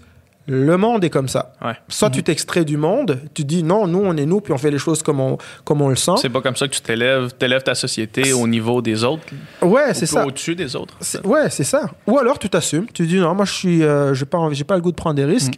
C'est ça que je fais. Mais j'ai vraiment j'ai vraiment l'impression que Mm. c'est sous-estimer l'intelligence et la capacité d'empathie de ton public. Oui. Moi, j'ai l'impression que si tu vois un personnage Merci. qui- issu d'une minorité visible qui, va, Merci. qui vit des situations auxquelles tu te reconnais ou qui vit des... Tu vas être capable d'empathie quand même. Là. C'est vraiment de... de de, de dire ah mais non mais cette personne ne me ressemble pas donc euh, je peux pas connecter il y a, d'autres choses sur lesquelles on connecte dans- en tant qu'humain Ouais. que la couleur que la couleur de la peau. Tu sais, la, la, la série This Is Us, là, où est-ce qu'ils Mhm. sont allés vraiment, ils ont essayé de ratisser le plus large possible. Fait que, tu sais, t'as des personnes de couleur, t'as des personnes grosses, t'as, tu sais, t'as toutes, là, tu sais. Ouais. Puis moi, le personnage que, auquel je m'identifie le plus, c'est le frère noir, qui a comme Ra- des traits de caractère qui Randall. sont vraiment... Ouais, Randall. Les traits de caractère sont vraiment semblables Ben aux oui. miens, tu sais. Ben oui. c'est comme, c'est lui, tu sais, puis c'est pas l'autre frère qui est blond, yeux bleus, Ouais, qui ouais, est somme toute... Physiquement, je pourrais m'identifier beaucoup plus à lui. Ouais. Ouais, ouais, mais c'est vraiment plus à Randall Bon. que je m'identifie, tu sais. Ouais, ouais, ouais. Mon ex, euh, mon ex copine, tu sais, trip sur la musique R&B. Son plus grand idole d'enfance, c'est Beyoncé. C'est son plus, ça- la personne que, en tant que jeune fille adolescente, qui regardait puis qui, qui- qui l'inspirait, c'est Beyoncé. Puis qui est une personne Mais c'est ça, tu vois ça là, ça ce que tu viens de dire, c'est probablement ce qui illustre de la manière la plus forte l'espoir que j'ai. C'est-à-dire que c'est pour ça que je mise beaucoup sur la jeune génération. J'ai des enfants en bas âge et euh, je vois leurs amis. Euh, je sais pas quel âge ton ex, mais je, euh, je, je- je- je mise beaucoup sur cette génération de gens qui ne qui, qui ont qui ont les une certaine culture on va dire qu'une culture noire à la fondation à la fondation même de leur identité alors même qu'ils ne sont pas noirs eux-mêmes Tous les jeunes qui grandissent en écoutant du rap, en écoutant Kendrick Lamar, je veux dire, euh, c'est c'est ça les modèles. Là. C'est, c'est... Ex- Exactement. Puis je, je ne pense pas, je suis pas, je suis pas, je suis pas des cyniques qui pensent que le consommateur blanc moyen de hip-hop le consomme comme comme on consomme du McDo où euh, on prend puis on jette. Puis pas nécessairement. Moi, je pense qu'il y a des jeunes blancs qui consomment du Kendrick, du J. Cole, du, euh, euh, ou même des choses, un- genre, on va dire, qui peuvent sembler un peu euh, plus en surface. Là, Ouais, plus en surface et Ouais. euh, euh, je sais pas tous les babies là, the baby, little baby puis tout ça, hein. Toutes les lils. là. tous les little puis Lil les, les, puis tout ça, mais qui qui tripent sur cette musique là comme moi je tripais sur euh, sur euh, le R&B des années 90 quand j'étais jeune ou sur euh, Naughty by Nature quand j'ai quand j'avais 15 ans ou euh, et ça les construit. Donc ils sont construits par quelque chose dont les parents sont en train de dire oui mais c'est quand même autre chose. Mais les jeunes sont en train de dire non c'est nous ça. Mhm. C'est nous et nous sommes ça. C'est c'est un nouveau monde. C'est réellement un nouveau monde. Puis euh, je m'en suis rendu compte quand je parlais à, à des gens qui avaient des enfants ados. Euh, des gens comme Véronique Cloutier par exemple. C'est parce que j'étais curieux. J'étais comme ce wokeness tout d'un coup là de beaucoup de, de, de, de gens dans la quarantaine, euh, mi-quarantaine, blanches, euh, qui, qui ont décidé que là c'était le temps de se réveiller puis que le racisme ça existait puis ça avait pas d'allure. Mhm. À quel point c'est sincère. Puis je me suis rendu compte que ceux qui l'étaient vraiment, ceux qui étaient réellement sincères dans cette prise de conscience, c'est pas venu d'une illumination. Ils n'ont pas commencé à, à- à- ils ont, ils ont pas ils ont pas trouvé, retrouvé le bouddhisme. Ils ont, ils ont, changé du jour au lendemain. Non, non, c'est leurs enfants, c'est leurs kids, c'est leurs kids qui, comme ton ex, disent non, non, c'est c'est nous ça. Il n'y a, y a pas de divide, il n'y a pas de mur. Nous, on a grandi dans un monde où. C'est pour ça que le symbolisme, c'est beaucoup plus important que les gens le pensent. Il y a des gens qui sont politiquement cyniques qui disent Oh non, on met juste des gens devant des, des tokens, puis tout ça. Moi je, moi, je dis que le token est important. Le token a une importance qui ne s'évalue que deux décennies plus tard. Au moment où on voit le token, on peut être cynique, puis on peut dire euh, Bah oui, tu te fais avoir, puis t'es là. Non, bro. Euh, sans Nat King Cole, sans Sammy Davis Jr., il n'y aurait pas eu de, de, John Coltrane. de, de Dr. Dre, puis Ah de, de je sais pas quoi, puis de, le hip-hop n'existerait pas. Et c'était les tokens de l'époque. Les Sidney Poitier et compagnie. Euh, Il y en a qui l'étaient un peu plus ou moins que d'autres, mais ils sont fait traiter de tokens. Donc, ton ex, le- le- le- les ados, les enfants de Véronique Cloutier, les, ces, toute cette génération de gens qui se disent non, non, ça, c'est nous. Je sais pas si vous avez vu, il y avait comme une petite vidéo à Instagram pendant, euh, en plein BLM, là, comme post euh, George Floyd, une jeune fille qui, qui est en train de- de- de- d'expliquer à ses parents qui n'ont rien compris, puis deux points de vue complètement, c'est les parents complètement opaques. Genre, il n'y a rien qui rentre. Ouais, mais non, mais ils exagèrent. Puis, non, non, papa, maman, vous comprenez pas, là. Euh, gars, il avait un genou sur son il, est- il en est mort juste parce qu'il était noir, pas pour autre chose, là. Non. Pas- et on a filmé, ses collègues étaient autour, puis est-ce que tu comprends qu'il y a quand même de quoi, le- les parents comprenaient rien, mais c'est ce kid-là qui m'intéresse. Et quand les parents, quand ce, si ce kid, a- je sais pas comment ça finit leur conversation, mais je peux m'imaginer que dans certains foyers, les parents ont dit Je suis parent, j'ai le goût que mon kid m'aime et qui pense que je suis. euh, qui m'apprécie, qui m'admire. Si je pense que je dois piler sur, euh, sur mes convic- convictions passées pour essayer d'avoir un terrain d'entente avec mon kid, je vais le faire. Et je pense qu'il y y y a- eu ce, ce, ce- petit changement et j'ai vu des, des femmes et des hommes blancs dire j'ai de quoi apprendre de mes enfants et ils sont en train de me dire que le monde change. Puis je veux peut-être embarquer sur le bateau si je veux pas être complètement dépassé. Et, c'est ça, ce que tu viens de me dire, je, je, je, je, je- ça, m'apporte beaucoup d'espoir. C'est des gens qui sont nés dans un monde où le président des États-Unis était Barack Obama, par exemple. Mhm. Tu peux penser ce que, tu veux de son, de son euh, Sa de politique, de sa politique, de ce qu'il laisse réellement. Est-ce qu'il a vraiment changé la cause des Noirs euh, dans les dans des faits pratiques et euh, pragmatiques, économiquement, factuellement, peut-être que pas tant que ça. Je ne le sais pas, je je suis pas un spécialiste. Mhm. Mais une chose qu'il a changé, c'est le symbole. Il a changé, il a, il a donné, en tout cas son élection, même, même si ça a été, même si a été mis en place, en place par Wall Street, je m'en fous. Il a changé quelque chose de très important. Il a donné à une génération de jeunes noirs ou d'autres quelque chose que moi j'ai pas eu. Moi, quand je suis né, le président de, de la plus grande puissance du monde, c'était Reagan. Puis après, c'était Bush le père. Puis après, c'était Clinton. Puis après, c'était Bush le fils. C'est tout ce que j'ai connu de la puissance. The, the almighty power. Mhm. Ça a toujours été blanc. Symboliquement, ce gars-là est arrivé, puis il y avait lui, puis il y avait sa femme, première, première euh, dame blanche, symboliquement, très très fort. Et ça change les choses dans, dans l'esprit des gens. Et quand tu nais dans un monde qui est comme ça, t'as beau te faire expliquer que ça fait euh, euh, des décennies que, que, que, que, que l'homme est, est, est au top euh, de l'échelle sociale, ça veut pas dire la même chose à toi qu'à tes parents. Pour toi, être blanc, c'est juste être- c'est une c'est ça, c'est une couleur, c'est complexion. Mhm. Et, et, et c- on, on, on s'en rend pas compte encore aujourd'hui. Mais dans 20 ans, on regardera en arrière puis on dira ah c'était ça le changement. Mhm. Je je pense qu'on vit dans une, une époque tout à fait révolutionnaire parce qu'il n'y a jamais eu autant de décalage culturel entre les enfants et leurs parents. Moi, quand j'étais petit, la culture de mes parents, à quelques différences près, euh, en tout cas, je- j'essayais de calquer ma culture puis mon comportement à celui de mes parents. Ouais. Bon, des fois, ma rébellion, elle allait jusqu'à la musique que j'écoutais, mais au-delà de ça, pas grand-chose. Le modèle, c'était mes parents. Mhm. Même à l'adolescence, c'est quand tu rentres à l'âge où tu te dis, euh, ouais, mes parents, ils ont rien compris. euh, tu suis quand même ce petit chemin. Puis tu arrives à l'âge adulte, je- jeune adulte, puis tu te dis, bah finalement, Je papa, ressemble maman, tu- tu- finalement, comme. Ouais.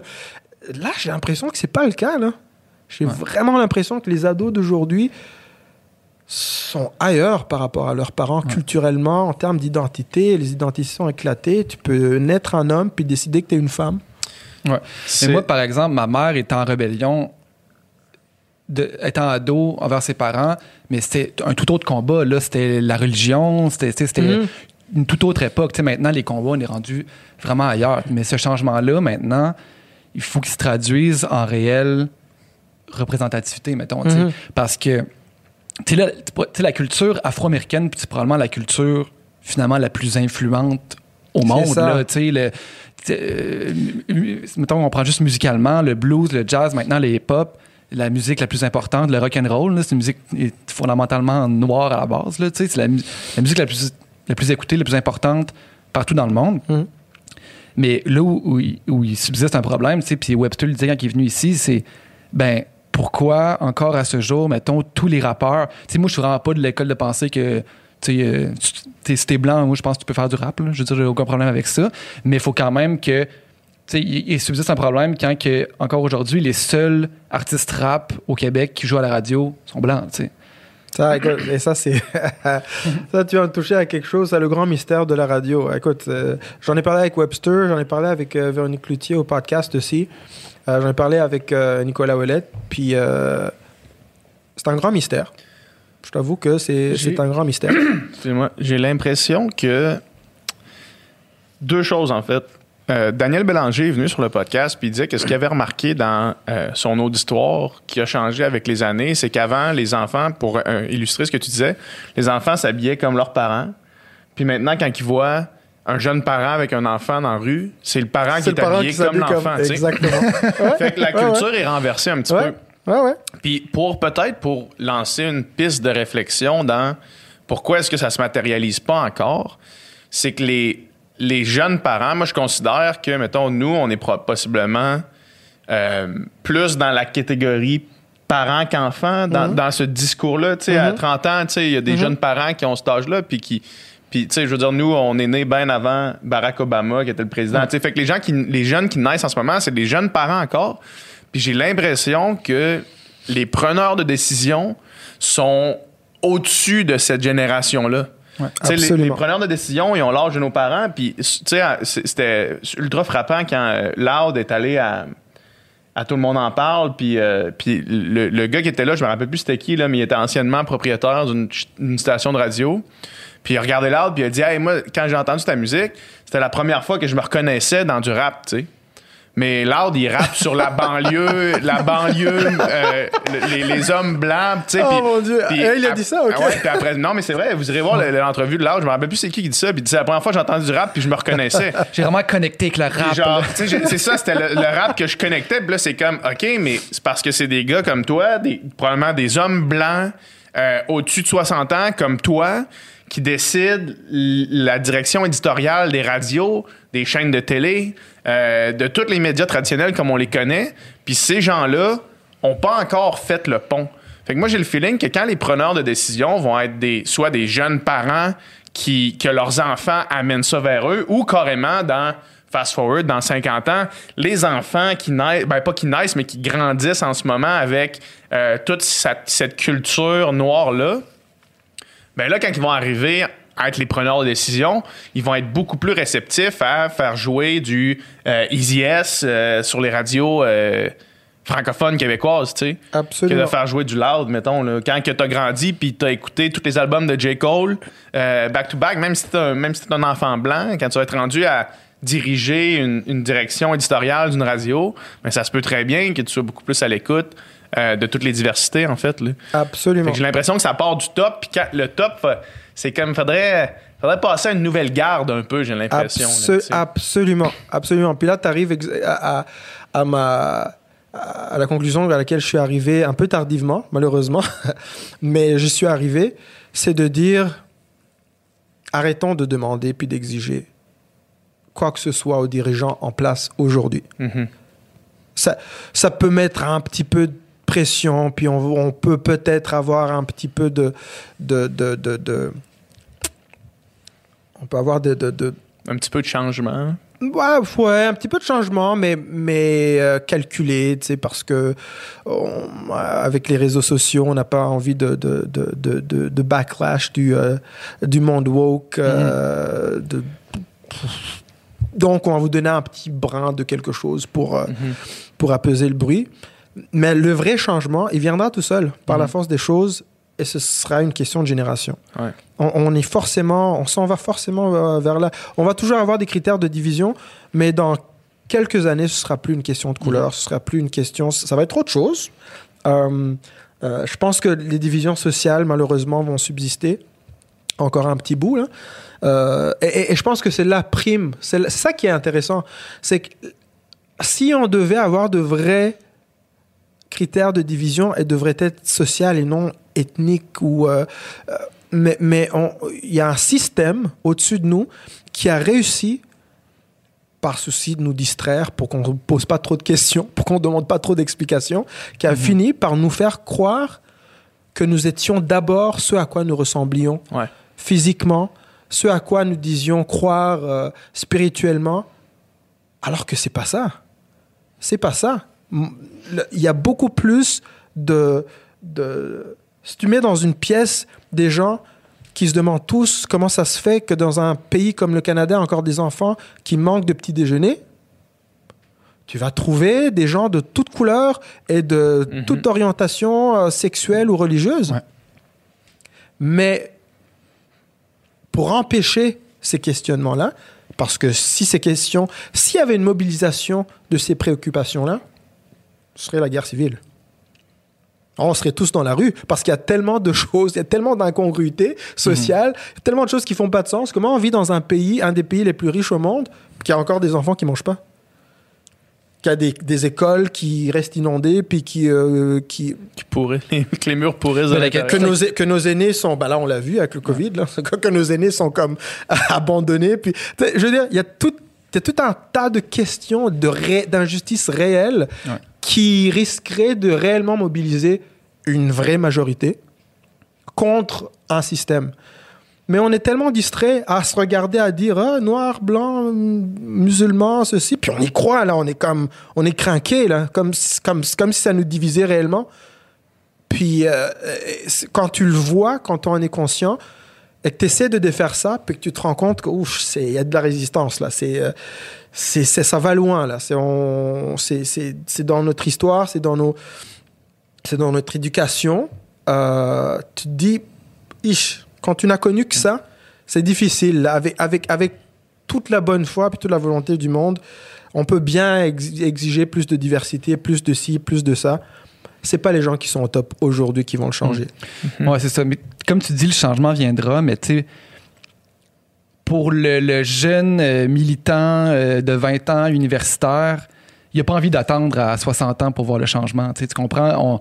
J'ai l'impression que il y, a- il y a, une- il- il y a Non, un lui, va qui, qui- qui- Lui, il va le faire, le changement. Ouais. Lui, il va contribuer au changement. Moi, je parle de moi. Moi, je parle des vieux. Ouais, ouais. non, mais dans, dans le sens que c'est sûr que le changement va arriver un jour ou l'autre, mais je pense que c'est quand même normal qu'il y ait certains gens qui soient plus pressés à le voir parce qu'ils Bien veulent le voir, de- ils veulent le vivre, tu sais, pas juste Parce le que ça fait tu tellement longtemps. Ça fait Exact. tellement longtemps qu'on. euh, qu'on, euh, je donne toujours le- le- le- l'exemple de James Baldwin, le, grand écrivain euh, afro-américain, qui, qui arrêtait pas de dire. euh, c'est même les, les, les démocrates les plus, euh, les plus bienveillants me disent euh, Change is coming, change is coming. Moi, je leur dis, mais when?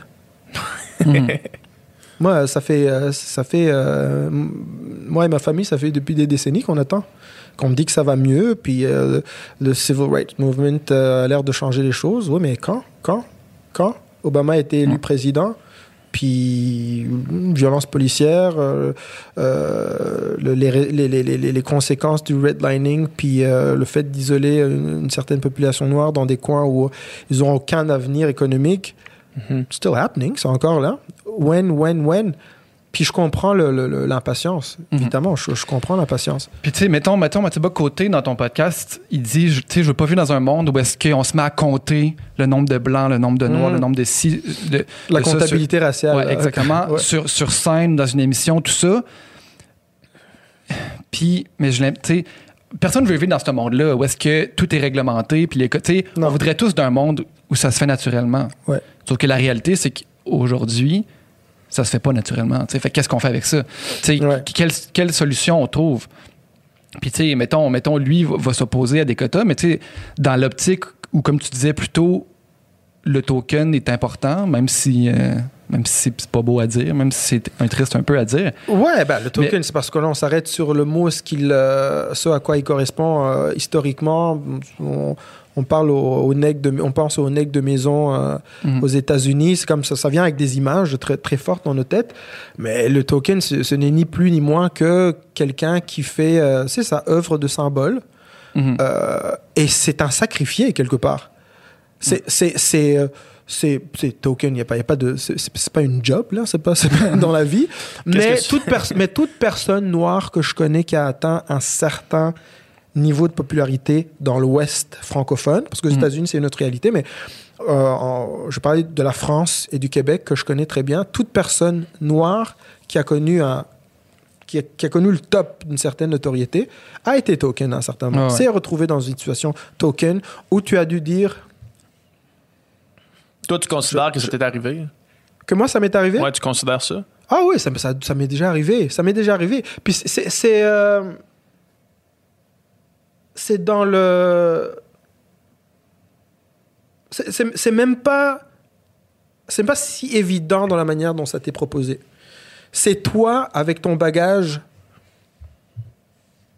psychologique, comme personne noire, qui reconnaît ce qui est en train de se passer. Et qui se dit... Ah, j'étais probablement pas le plan A. Mhm. Il y a eu une actualité chaude. Certains médias qui doivent forcément se ranger à gauche Mm. parce que c'est par une certaine média. gauche qui sont financés. En tout cas, c'est leur, c'est leur truc. Mhm. Ils doivent faire un geste. Ah, c'est drôle. Tout d'un coup, je me, je me retrouve euh, plan A. Le téléphone n'a pas sonné depuis six Ouais. mois, puis là, on m'appelle. Ouais, puis là, on m'appelle. Ouais. Bon, qu'est-ce que je fais? Mhm. Et moi, dans ces situations, euh, ça m'est arrivé pendant, pendant Black Lives Matter. C'est, euh, puis il y a d'autres qui vont pouvoir te le dire. J'ai eu des discussions avec d'autres artistes noirs qui ont, qui ont connu la même chose. Et là, la question que tu te poses, c'est moi, personnellement, j'ai pas le goût. J'ai pas le goût. Et après, tu te dis, mais si j'y suis, à qui ça sert et comment? Mhm. Est-ce que moi, si je suis un petit enfant noir euh, et que je regarde la télé, mettons un petit enfant noir adopté, et que mes parents regardent la fête nationale à la télé, et que je vois une personne qui me ressemble, Mhm. qui semble être là au même titre que tous les autres, est-ce que ça a une valeur pour moi? Immense. Est-ce que j'ai envie de priver ça Cette à cette personne? Mhm. juste pour mon ego personnel de j'ai pas envie d'être le token puis euh, non Hmm. non Mais J'entendais euh, euh, LeBron James. Moi, je suis un grand fan de basketball. Mhm. Puis LeBron James a amené, il s'est fait poser la question parce que dernièrement, il y a comme eu une, une tendance que les joueurs, euh, ils appellent ça le load management. Là, fait que les joueurs euh, jouent pas quelques matchs de temps en temps pour se reposer. tu sais. Puis lui, il le fait pas. Lui, il joue toutes les games. Puis il se fait demander pourquoi. Puis il dit parce que si à amener, je suis à la télé, puis qu'il y a un enfant qui me voit jouer, puis qui, que ça l'inspire, puis qui se dit moi aussi, je veux faire ça. Ben, il dit je veux avoir le plus de chances possible de faire ça. Mm. Fait que je, veux, je veux jouer tout le temps. Je veux être le plus souvent là, même si des fois je prendrais bien du repos, puis j'irais pas parce que ça me tente pas.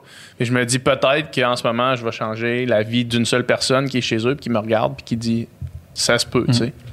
Mais Ouais. ça, ça pour dire, tu sais, Ouais. l'égalité des chances, des opportunités en ce moment, je veux dire, euh, est- puis la représentati- représentativité, mettons, qui serait justement représentative du pourcentage dans la population, on n'y est pas, tu sais. Ouais. Fait que, soit on attend que ça se fasse naturellement, mais ça se fera peut-être jamais, ou soit, sinon, l'autre solution, c'est on réglemente, là, ce qui ne me semble pas quelque chose de si euh, farfelu que ça. là. Ouais c'est ça c'est euh, les fameux quotas puis euh, le- premièrement je pense qu'il faut euh, il faut, ch- faut changer le lexique des choses Mhm. Hmm. Tu peux pas dire. Cotas, ça sonne un peu permis de pêche. Là. Bah, c'est que tu peux pas dire on veut, on veut régler un problème de discrimination en disant discrimination positive.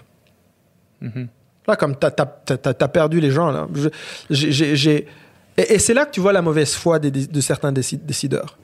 Parce que je me suis toujours posé la question, j'ai j'ai un ami qui est pompier, euh, qui est blanc, qui m'a dit, écoute, du jour au lendemain, notre chef de station est venu nous dire, bah, faut falloir engager des pompiers noirs. Mhm. Et il m'a dit, Moi, ça, ça, ça nous semble à nous une façon de nous imposer un profil qui n'a rien à voir avec la job. Un pompier noir qui, a- qui sera un super bon pompier. Je m'en fous qu'il soit noir ou, Ouais. euh, ou, ou, euh, thaïlandais ou sri lankais, je m'en fous complètement. Mais, mais avec mes gars, on a l'impression que on nous impose quelque chose qui, qui est tout au pire qu'on peut remettre en question. Et c'est là que je trouve qu'il y a une mauvaise foi de la, de la part des décideurs. Parce que si tu veux vraiment, parce que je suis d'accord avec toi, il faut faire quelque chose et donc il faut, il faut le faire. Mhm. Mais tu peux pas annoncer que tu vas le faire. Parce que si, si on dit Si, qu'un- si, si, si- si ton but c'est de réellement faire un changement, tu l'annonces pas. Fais-le. Fais-le. Parce que tu sais très bien que l'annoncer, c'est créer une scission dès le départ et créer la possibilité d'avoir euh, justement de polariser, puis que finalement tu te retrouves à ne plus rien faire. D'avoir Ça- des, des acteurs blancs qui viennent dire Ah, mais là, moi, j'étais meilleur que cette personne-là qui a été choisie. Oui, puis d'avoir des, Noirs ou Mhm. des Arabes ou des Latinos qui, eux, sont fait engager, se dire, mais est-ce que je suis même bon? Est-ce que je suis là parce que Mhm. je, je, je, je- je remplis un quota? C'est bon pour personne. Tu comprends? Faites-le. Que quand ils disent, euh, Ah, on va faire quelque chose, donc on va... Non, Fais-le. non, c'est Ouais. pas... di- di- Dis-le pas. Fais juste le faire. tu sais, Si- mais c'est on peut pas placer la discrimination positive quand c'est juste d'essayer de ramener le ballon à quelque chose de plus égal. là, tu sais. si, euh, si justement, à la disque, exemple, c'est que des blancs, c'est pas de la discrimination positive de dire qu'il devrait y avoir un petit peu plus de diversité, c'est juste essayer de trouver l'égalité. tu sais. Puis après ça, en tant que personne blanche, si tu prônes ça, c'est sûr qu'à quelque part, là, euh, si tu es habitué d'avoir toute la tarte au complet, ben, il va peut-être falloir que. Tu sais, faut, faut, aussi, une pointe. là. faut aussi en laisser une pointe à quelque part à un moment donné. Puis je te raconte une histoire. tu sais, moi, j'ai, j'ai appliqué sur une job, tu sais, même moi qui prône réellement, profondément, ces idées-là, j'ai appliqué sur une job de prof au Cégep Sainte-Foy. tu sais. Puis dans l'application, Pour ne pas nommer l'endroit. dans l'application, il, il y a, à un moment donné, ils disent on, euh, on, est, on favorise, euh, on, est dans un programme de, de inclusif, nanana, nanana. Donc, euh, cochez si vous êtes une femme ou une minorité visible. Puis, ben, évidemment, je coche pas. Puis, tu sais, au moment que tu, au moment que tu coches pas ces, ces cases-là, tu te dis, ben, je viens d'amenuire mes chances un peu d'avoir la job, parce que probablement qu'il y a quelqu'un à talent égal qui coche cette case-là, l'aurait. Puis, je veux dire, en tant que personne blanche qui a tous les privilèges dans la vie, là, réellement, là, hétérosexuel, euh, bonne famille, blanc, euh, tout ce que tu veux, je me dis, crime, mais tu sais, je, considère que j'ai les capacités, le talent pour faire cette job-là. En même temps, je me dis, si vraiment euh, mes actions reflètent mes idéaux, ben, je vais être content que, qu'une femme à talent égal ait la job. Hmm. Oui, Mais c'est dur de faire ce bout de chemin-là quand même, quand t'es dedans. là. Oui, c'est très dur de faire ce bout de chemin quand tu es dedans. Puis toi, tu l'as dit, euh, tu es un. Excuse-moi, excuse-moi, mais tu es un vrai blanc. Tu Ah, dans un dans le sens où. non, mais, non, mais ce que je veux c'est que. Un vrai blanc québécois. De souche. je, je dis ça à la blague, t'es un vrai blanc comme moi, je suis pas un vrai noir, genre. Dans le sens où. euh, tu es un vrai blanc dans le sens où t'as as ces privilèges. Ouais. Tu viens d'une bonne famille, tu, euh, tu es hétérose- hétérosexuel, tu es un homme, tout- Mm. tous les clichés. Coche Ouais. toutes les cases. tu, remplis tout- tout- toutes les tâches. Mais mets-toi à la place d'un blanc qui est pas aussi vrai que toi, qui est pas un aussi vrai blanc que toi. Mhm. Pas de famille. Ouais. Le gars, il a travaillé, il a bûché toute sa vie comme un malade. Il vient d'une famille d'alcoolos, puis euh, il s'en est sorti euh, à peine. Puis il arrive au même endroit, puis il est devant le même petit bout de feuille que toi, puis il doit cocher cette case. Mhm. Lui, c'est pas mal plus dur. Ben, c'est- en fait, c'est plus difficile de, de- d'accepter ça, j'imagine. Parce qu'il n'a pas, le- il a pas le luxe de cette vision ouverte, mondialiste. C'est- parce qu'on présuppose, Mhm. on présuppose toujours que on doit toujours être plus que sa propre personne. On est, on est, on est rarement plus que ça. Mhm. On est d'abord nous. Qui nous sommes, ce qui nous a construit, euh, nos blessures d'enfance, nous, nous sommes ça avant tout- tout- toute autre chose. Donc, exiger à des populations entières d'être plus que ça, par principe, ça marche pas. Hmm. Ça, ça, ça, ça marche pas. Fait qu'il y en a qui joueront le jeu pour faire semblant, pour exister dans la société, comme, comme ton ami qui ose pas dire qu'elle qu'elle écoute Ouais. Mathieu- le podcast de Mathieu Bocoté. Mais, euh, bro, quand tu vas te coucher le soir, tu es toi. Puis euh, ce que tu penses ne changera pas. Puis ce que tu penses de ton injustice quand tu es allé euh, appliquer pour une job euh, ne changera pas. Toi, tu as le luxe d'avoir un coussin de bonheur qui est plus grand que d'autres. Donc tu peux. tu- C'est un luxe que d'être. C'est un luxe que de pouvoir être généreux. Mhm. On peut pas exiger le même niveau de générosité à tout le monde. Et, et- et- et je pense que philosophi- philo- philosophi- philosophiquement, c'est là que le- le- le- le- le- l'Occident euh, euh, euh, s'est compliqué la tâche. On a mis la barre beaucoup trop haut moralement. Et on exige beaucoup trop à tout le monde de la même façon. Ça marche pas, là. Mhm. C'est pour ça que le vivre ensemble doit passer par l'individu avant le groupe.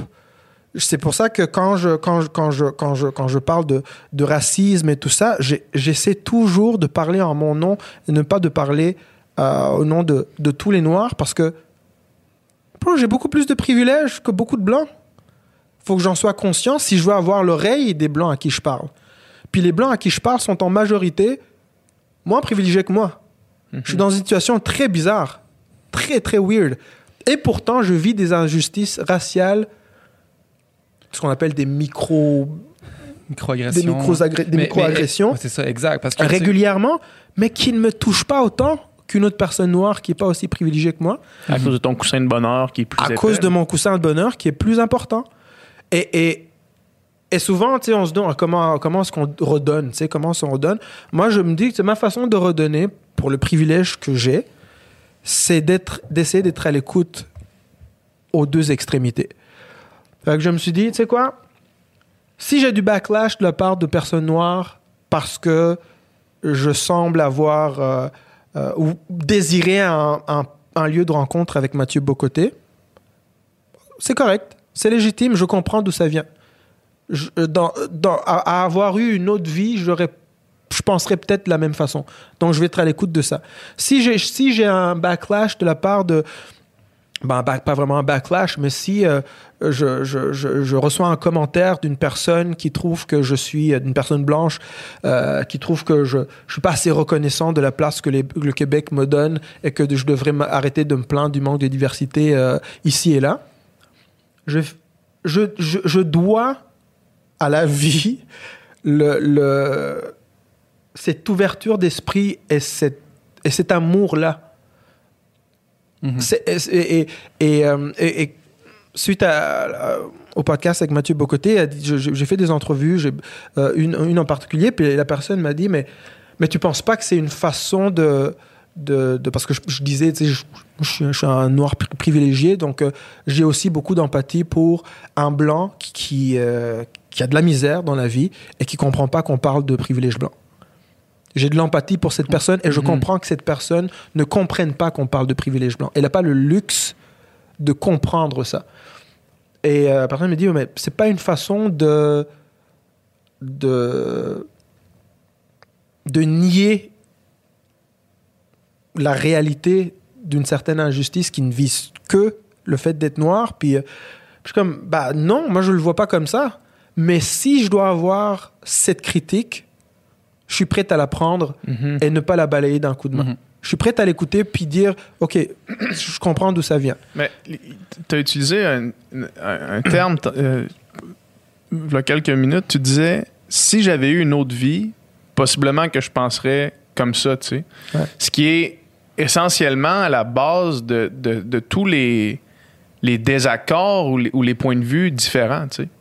Puis l'optique est, est dans la, réalité puis la singularité de chaque vie humaine puis de chaque expérience humaine amène ton lot d'opinions qui sont différents. De là l'importance de d'être capable de le reconnaître puis d'écouter. C'est ça. Vraiment, tu sais, puis, puis je pense que je pense que tu l'exprimes super bien, Mhm. puis c'est c'est un petit peu ça aussi, tu sais de de- de- d'aller de l'avant puis faire une entrevue avec Mathieu Bocoté en sachant très bien les messages que tu vas recevoir puis en étant prêt à accepter le fait que les réalités sont différentes puis que les opinions sont différentes, tu sais. Ben, c'est que j'essaie d'être conséquent. J'essaie d'être conséquent. Moi, je- moi, je viens d'un pays qui s'est déchiré littéralement pour des raisons ethniques. Ouais. Ce qui peut sembler encore plus absurde si tu parles de blanc contre noir, parce que là, c'était noir contre noir. Ouais. Et euh, donc, euh, jusqu'où ça va?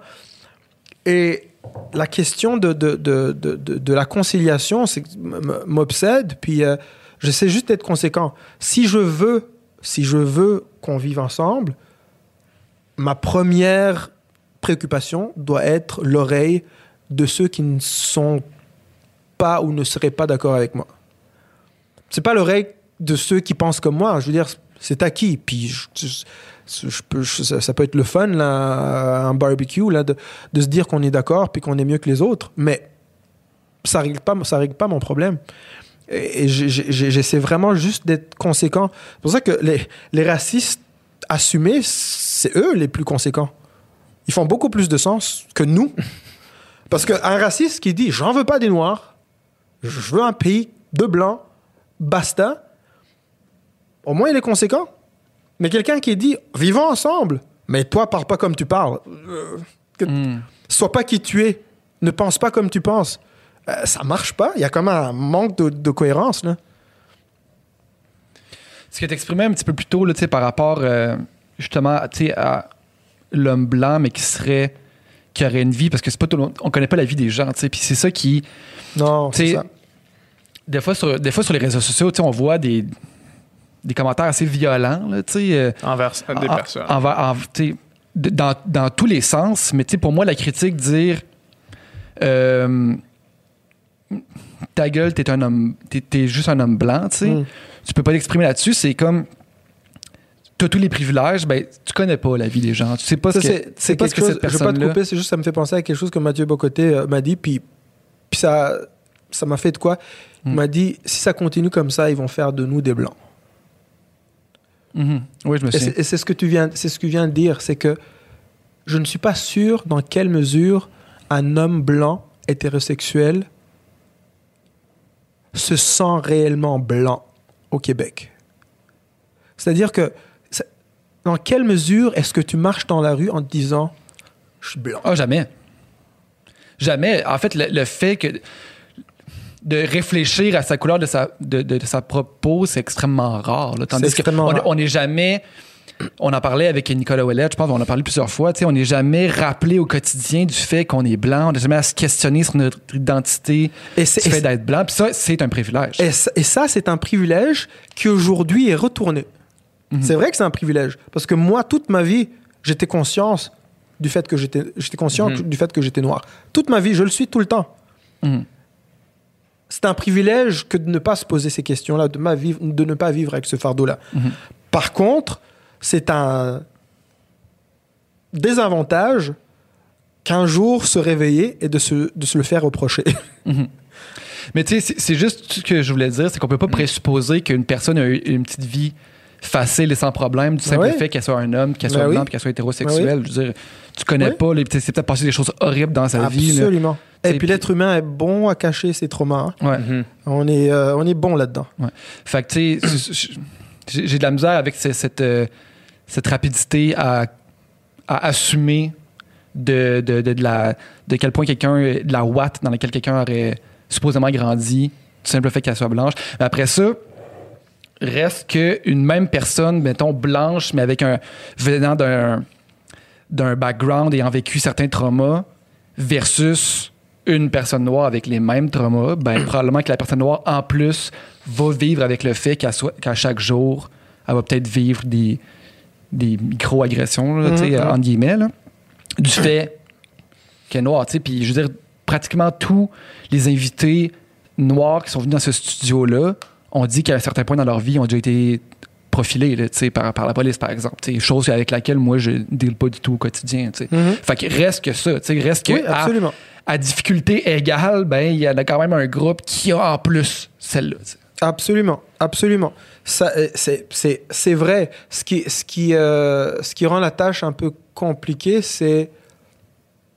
Faut, pour ça, il faut présupposer, que le- le- le- cette personne blanche, tu sais, mettons la difficulté égale. Personne blanche, personne noire, noire euh, précarité euh, économique, euh, on va dire peut-être des problèmes de santé, un background familial complètement dysfonctionnel, tu sais, tout, ça Mhm. propor- proportionnel, blanc-noir. Tu sais ce que ça veut dire, c'est que la personne no- blanche a quand même le privilège supplémentaire, de par sa blancheur, d'avoir le petit edge qui va faire en sorte que s'il y a une chance de s'en sortir, la personne blanche s'en sortira mieux que la personne noire. Mhm. mais il faut présupposer que la personne blanche en est convaincue, elle. Parce que nous, on regarde ça de l'extérieur parce qu'on a des données, parce qu'on a des faits. Mais l'individu blanc, en est-il convaincu? Pas sûr.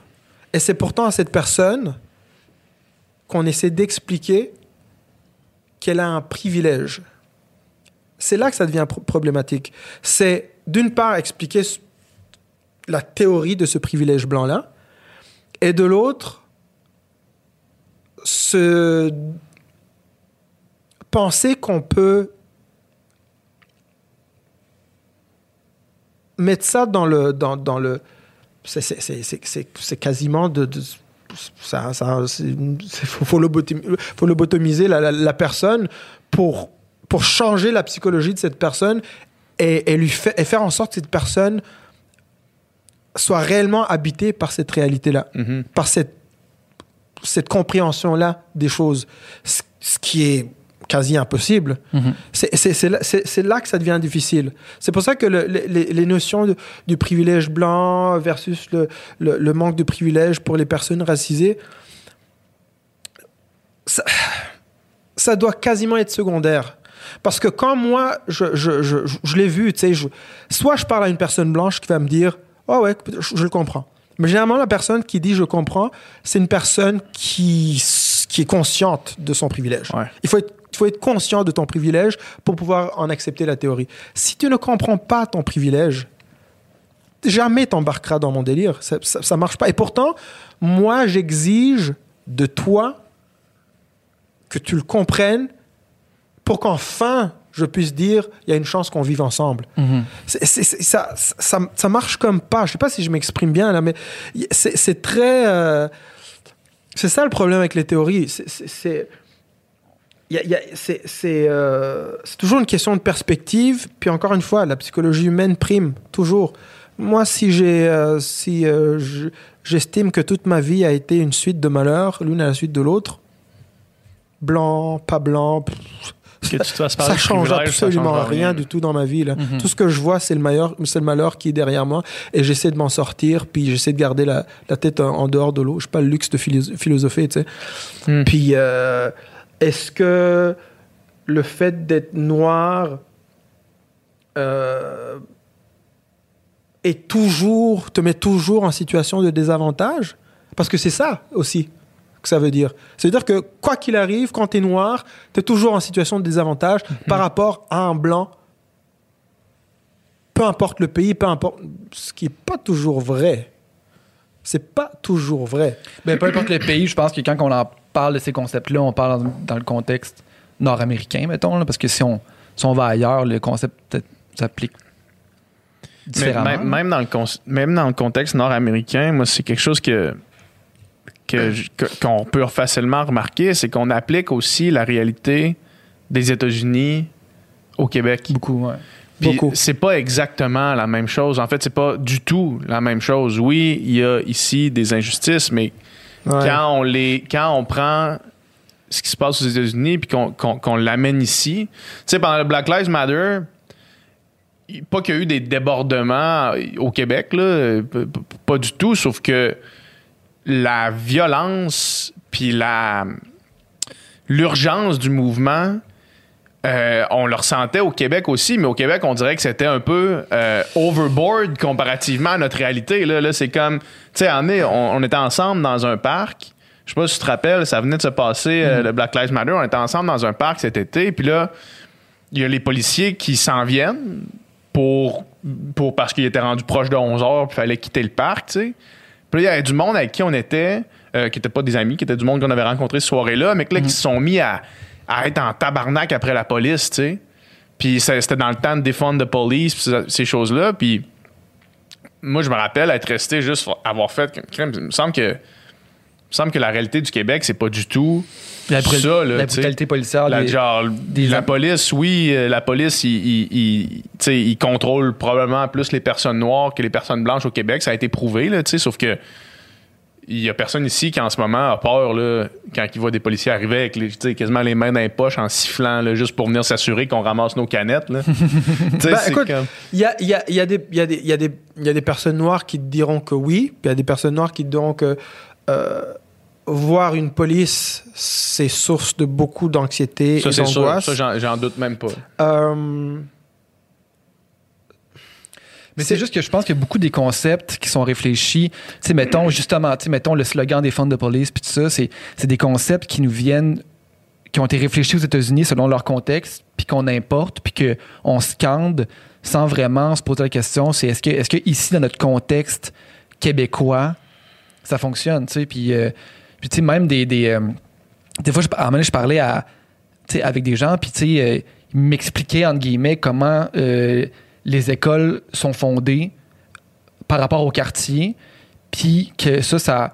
Puis tu sais, c'était-. Je sais exactement de quelle vidéo YouTube il fait référence, puis lequel il a écouté, puis que c'est euh, le système américain donc, qui est en train de m'expliquer que- Mhm. qu'ici, ça fonctionne de manière différente, puis Gabriel Nadeau-Dubois est venu ici, puis je lui posais la question, tu sais, mais qu'est-ce que tu penses du, du slogan des fonds de police? Qu'est-ce que tu penses qu'on peut l'appliquer ici? Tu sais, puis il dit, ben, clairement, tu sais, je- premièrement, là, clairement, là, il y a des problèmes dans la police, là, c'est sûr. Puis, tu sais, euh, mettons, on, on le sait, justement, tu sais, on- comme on disait tantôt, il y a une étude qui dit, y a une étude qui dit que, tu sais, euh, à Montréal, tu as six fois plus de chances de te faire profiler si t'es noir ou si t'es arabe. là, C'est quand même non négligeable. tu sais. Mais après ça, il dit le contexte américain, ça reste que c'est une police qui est ultra militarisée, là, qui ont de l'armement à, à ne plus finir, là, parce que parce qu'ils ont acheté ça à rabais justement de l'armée. Puis c'est une police qui est qui a vraiment plus un, un problème justement systémique de brutalité policière puis, puis d'inégalité euh, raciale, plus Mhm. qu'ici. Mais après ça, clairement, il y a des améliorations à faire ici, il y a des injustices, on, on l'a vu dans les médias aussi, il y a Mhm. eu des, des, des, des, des- personnes auto- autochtones abattues par la police, il y a eu, tu sais, il y a- il y a des horreurs, il y en a aussi. Bien sûr, bien sûr. Mais est-ce qu'on peut appliquer chacune des réalités ou chacun de ces slogans-là un petit peu. euh, pas, pas pré-mâchés, parce que dans certains contextes, euh, sont, sont très valides, mais après ça, nous autres, on- je pense qu'il y a beaucoup d'hashtags puis de, de, de buzzwords comme ça qu'on qu'on scande un petit peu sans réfléchir vraiment à notre réalité. euh. C'est ça, ça, ça, c'est le danger d'avoir une puissance, une puissance économique qui, en plus d'être une puissance économique, est une puissance culturelle. Mhm. J'ai toujours été fasciné par le fait que moi, quand j'étais gamin en Afrique, bon, l'Afrique a été colonisée, colonisation, mais je pense quand même que si, on doit fermer une, fenêtre de l'histoire, ça va être oversimplifié là, mais si on doit prendre une période de l'histoire euh, entre le XVIIe siècle et, euh, la, et les années 60, qui, ont, qui sont les années où euh, la plupart des pays africains ont eu leur, leur indépendance, et qu'on la compare, même période, donc si on compare cette période-là, le sort des Africains sur leur continent, pendant cette période, au sort des Afro-Américains aux États-Unis pendant cette même période, Mhm. psychologiquement, l'Afrique a un avantage. Parce que ce que la- l'esclavage a fait à la population afro-américaine,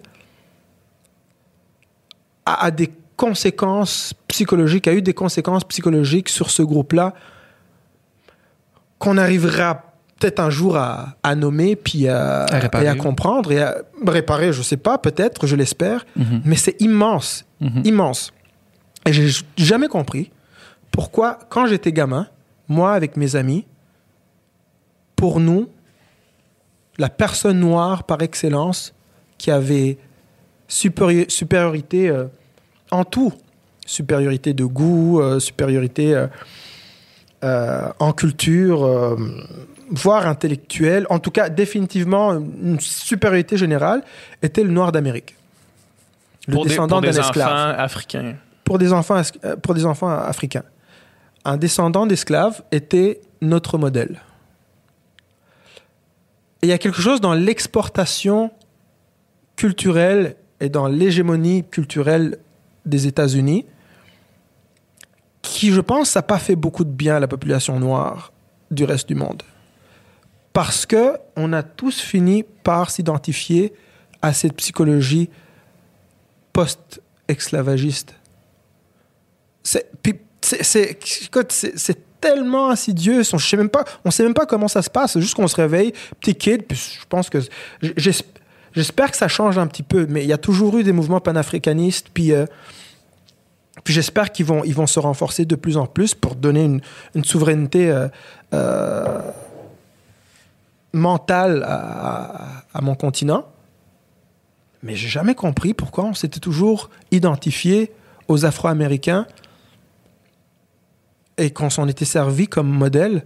Ce que ça fait, c'est que quand on était petit, des fois, on regardait Menace to Society ou Boys in the Hood, puis on trouvait ça glamour. On trouvait ça cool. Mhm. Et si on avait, euh, si on, si on avait été, euh, si on avait vécu dans un pays euh, où, assez paradoxalement, qui n'était pas une dic- dictature, et donc où on se sentait le droit de faire ce qu'on veut quand on le voulait, euh, et se rébeller, exprimer, euh, euh, s'exprimer par les codes culturels qu'on importait d'un petit peu partout dans le monde, on aurait fini par traduire ce, ce, ce, ce, ce glamour de, de, de, de- des ghettos américains dans notre quotidien Mhm. parce qu'il n'aurait rien apporté de bon à notre société. On se rendait pas compte qu'il y avait absolument rien de glamour dans le dans l'Amérique euh, des euh, des projects euh, post euh, le, le, le, c'est horrible ce que ce qu'ils ont fait au- à certains quartiers euh, Ouais. aux États-Unis euh, avec euh, avec avec avec les- avec l'héroïne, le- le- le- la CIA, les le- une, une, une façon délibérée de, de, de délibérée ou pas, j'en sais rien, mais en tout cas un prolongement clair et net de, de, de, de garder la population noire dans un certain esclavage.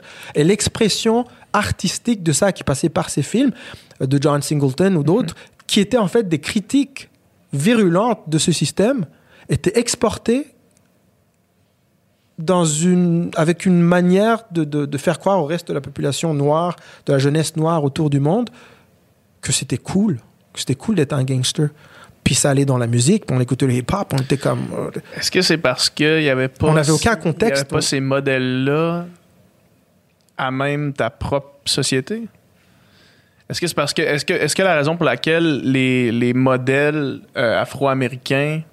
euh, que, que les modèles transcendaient jusqu'- jusqu'en Afrique, est-ce que c'était parce qu'il y avait un manque de modèles ou c'était juste par désir de pas de s'approprier, mais de, de s'exposer à cette culture-là? C'était une façon de. Bah, en l'occurrence, c'était. c'était, euh, le- le- le- On n'était pas des enfants, euh, des descendants d'esclaves, mais on était des, euh, des enfants de colonisés. Et c'était une façon d'être des Occidentaux tout en restant noirs. Parce que au-delà du fait que le blanc... euh, euh, ça, c'est- la blessure de l'Afrique. C'est que la colonisation nous a laissé une mentalité euh, de penser que le- les Européens et, euh, et les Nord-Américains savaient mieux faire que nous et, euh, Mhm. euh, Ça, tu l'expliquais aussi dans le podcast avec Mathieu, euh, Mathieu Bocoté, tu sais, que l'adjectif blanc voulait dire bon Ah oui, pratiquement. là, ouais, en clairement, Afrique, ouais, qui Moi, quand j'étais petit, l'adjectif blanc en Muzungu, c'était un adjectif qui disait que tu étais à ton affaire. Mm. Donc, on, on- on- on- c'est très fort. Ça, ça, ça finit vraiment par te, par te construire euh, psychologiquement. Mhm. Et euh, ce que les États-Unis nous ont exporté culturellement, c'était l'Occident. C'était pas le fait d'être noir, c'était l'Occident. Et dans cet Occident-là qu'on importait culturellement, il y avait en plus des gens qui nous ressemblaient, avec des codes culturels propres à eux. Donc c'est cela qu'il fallait adopter pour être des noirs supérieurs. Et euh, c'est c'est euh, c'est bien quand ça a une certaine valeur, euh, euh, je sais pas, éducative, quand, en tout cas une- quand ça nous élève, mais quand ça nous fait croire que jouer au gangster, Ouais. c'est appartenir à quelque chose de, de fort. Alors que ces films-là se voulaient quand même critiques par rapport au, Oui, au ghetto bah, puis bah, aux clairement, projects. clairement. Mais t'as pas de recul quand t'es en Afrique, euh, que t'as que t'as 13 ans ou 14 ans. Là. Puis t'as t'as pas nécessairement... Parce que si tu ne vis pas dans ce contexte-là historique, parce que c'est une question d'histoire aussi, là, Ouais. c'est ce que ton père et son père avant lui t'a- a, transmis comme blessure psychologique. Quand t'as pas grandi là-dedans, que tu as grandi en Afrique, c'est une autre réalité, ou que tu as grandi euh, Au Québec, euh, au, au- au Québec ou, euh, ou, ou même dans, dans, dans, dans le 18e à Paris, le... c'est pas ta réalité, donc tu ne peux pas avoir le recul. Même, même pour les jeunes Américains qui vivent encore dans les projects, ils n'ont pas ce recul-là. Mhm. Ça reste, ça reste par, par, par, par, par la musique. Je veux dire, c'est comme l'industrie du hip-hop est devenue ce qu'elle est devenue parce que elle, elle a vendu cette. euh, Elle est devenue justement une industrie. Là. elle- elle est devenue une industrie, puis elle a trouvé ce filon-là. Elle a Mhm. trouvé ce filon-là de, de, de vendre ses fictions euh, euh, à, à- au- au- à la banlieue blanche, euh, qui, elle, l'a consommée comme une vraie fiction, parce que c'était pas ré- leur réalité. Mhm. Et euh, le, capital s'est multiplié, puis ça, ça, fait des petits, puis c'est devenu ça. Mais à la base, c'est ça, c'est partir de, de- d'une réalité qu'on dénonce et qui finalement est récupérée pour faire de l'argent. Mais c'est tout ça qui nous a été exporté, nous en Afrique, mais je, je pense que c'est le cas aussi pour une certaine jeunesse noire au Québec. Mhm. Et, et- et je pense qu'à un moment donné, il faut, faut mettre une certaine frontière et dire pensons avec notre lieu. Tu sais, c'est. euh, pensons avec notre lieu, puis agissons selon qui nous sommes dans la, dans la géographie qui est la nôtre. Et, et importer tout ce qui se passe aux États-Unis, ça peut devenir dangereux parce que justement, ça, ça pollue le discours, ça pollue le dialogue. Mhm. Parce que j'ai vu que, justement, suite, suite à, à- avec Black Lives Matter, tout de suite, le, le- le- le débat est devenu ouais, mais est-ce qu'on est mieux ou moins bon que les États-Unis? C'est pas vraiment une question. C'était euh, complètement stérile. C'est pas ça le but, là. Laissez les États-Unis à côté, étudions les cas spécifiques au Québec. Est-ce qu'on puis la question, est-ce qu'on peut faire mieux? Est-ce qu'il y a un problème ici? La réponse clairement oui. Ben, Donc, clairement. concentrons-nous là-dessus, tu sais, puis de dire c'est moi, c'est, pire aux États-Unis, ça ne fait pas avancer la cause ici. Non, non, c'est pour ça que François Legault, quand il disait euh, le racisme, il n'y a pas de racisme systémique ici, euh, on- quelque part, c'est une façon de dire euh, regardez dans le Sud ce qui se passe, le vrai racisme systémique, il Ouais. est là. Mais c'est pas ça, c'est pas une question de. de- il y a des degrés, mais c'est pas parce qu'il y a un degré Mhm. moindre ou pas que, que ça efface la faute. tu sais. Non, tout à fait.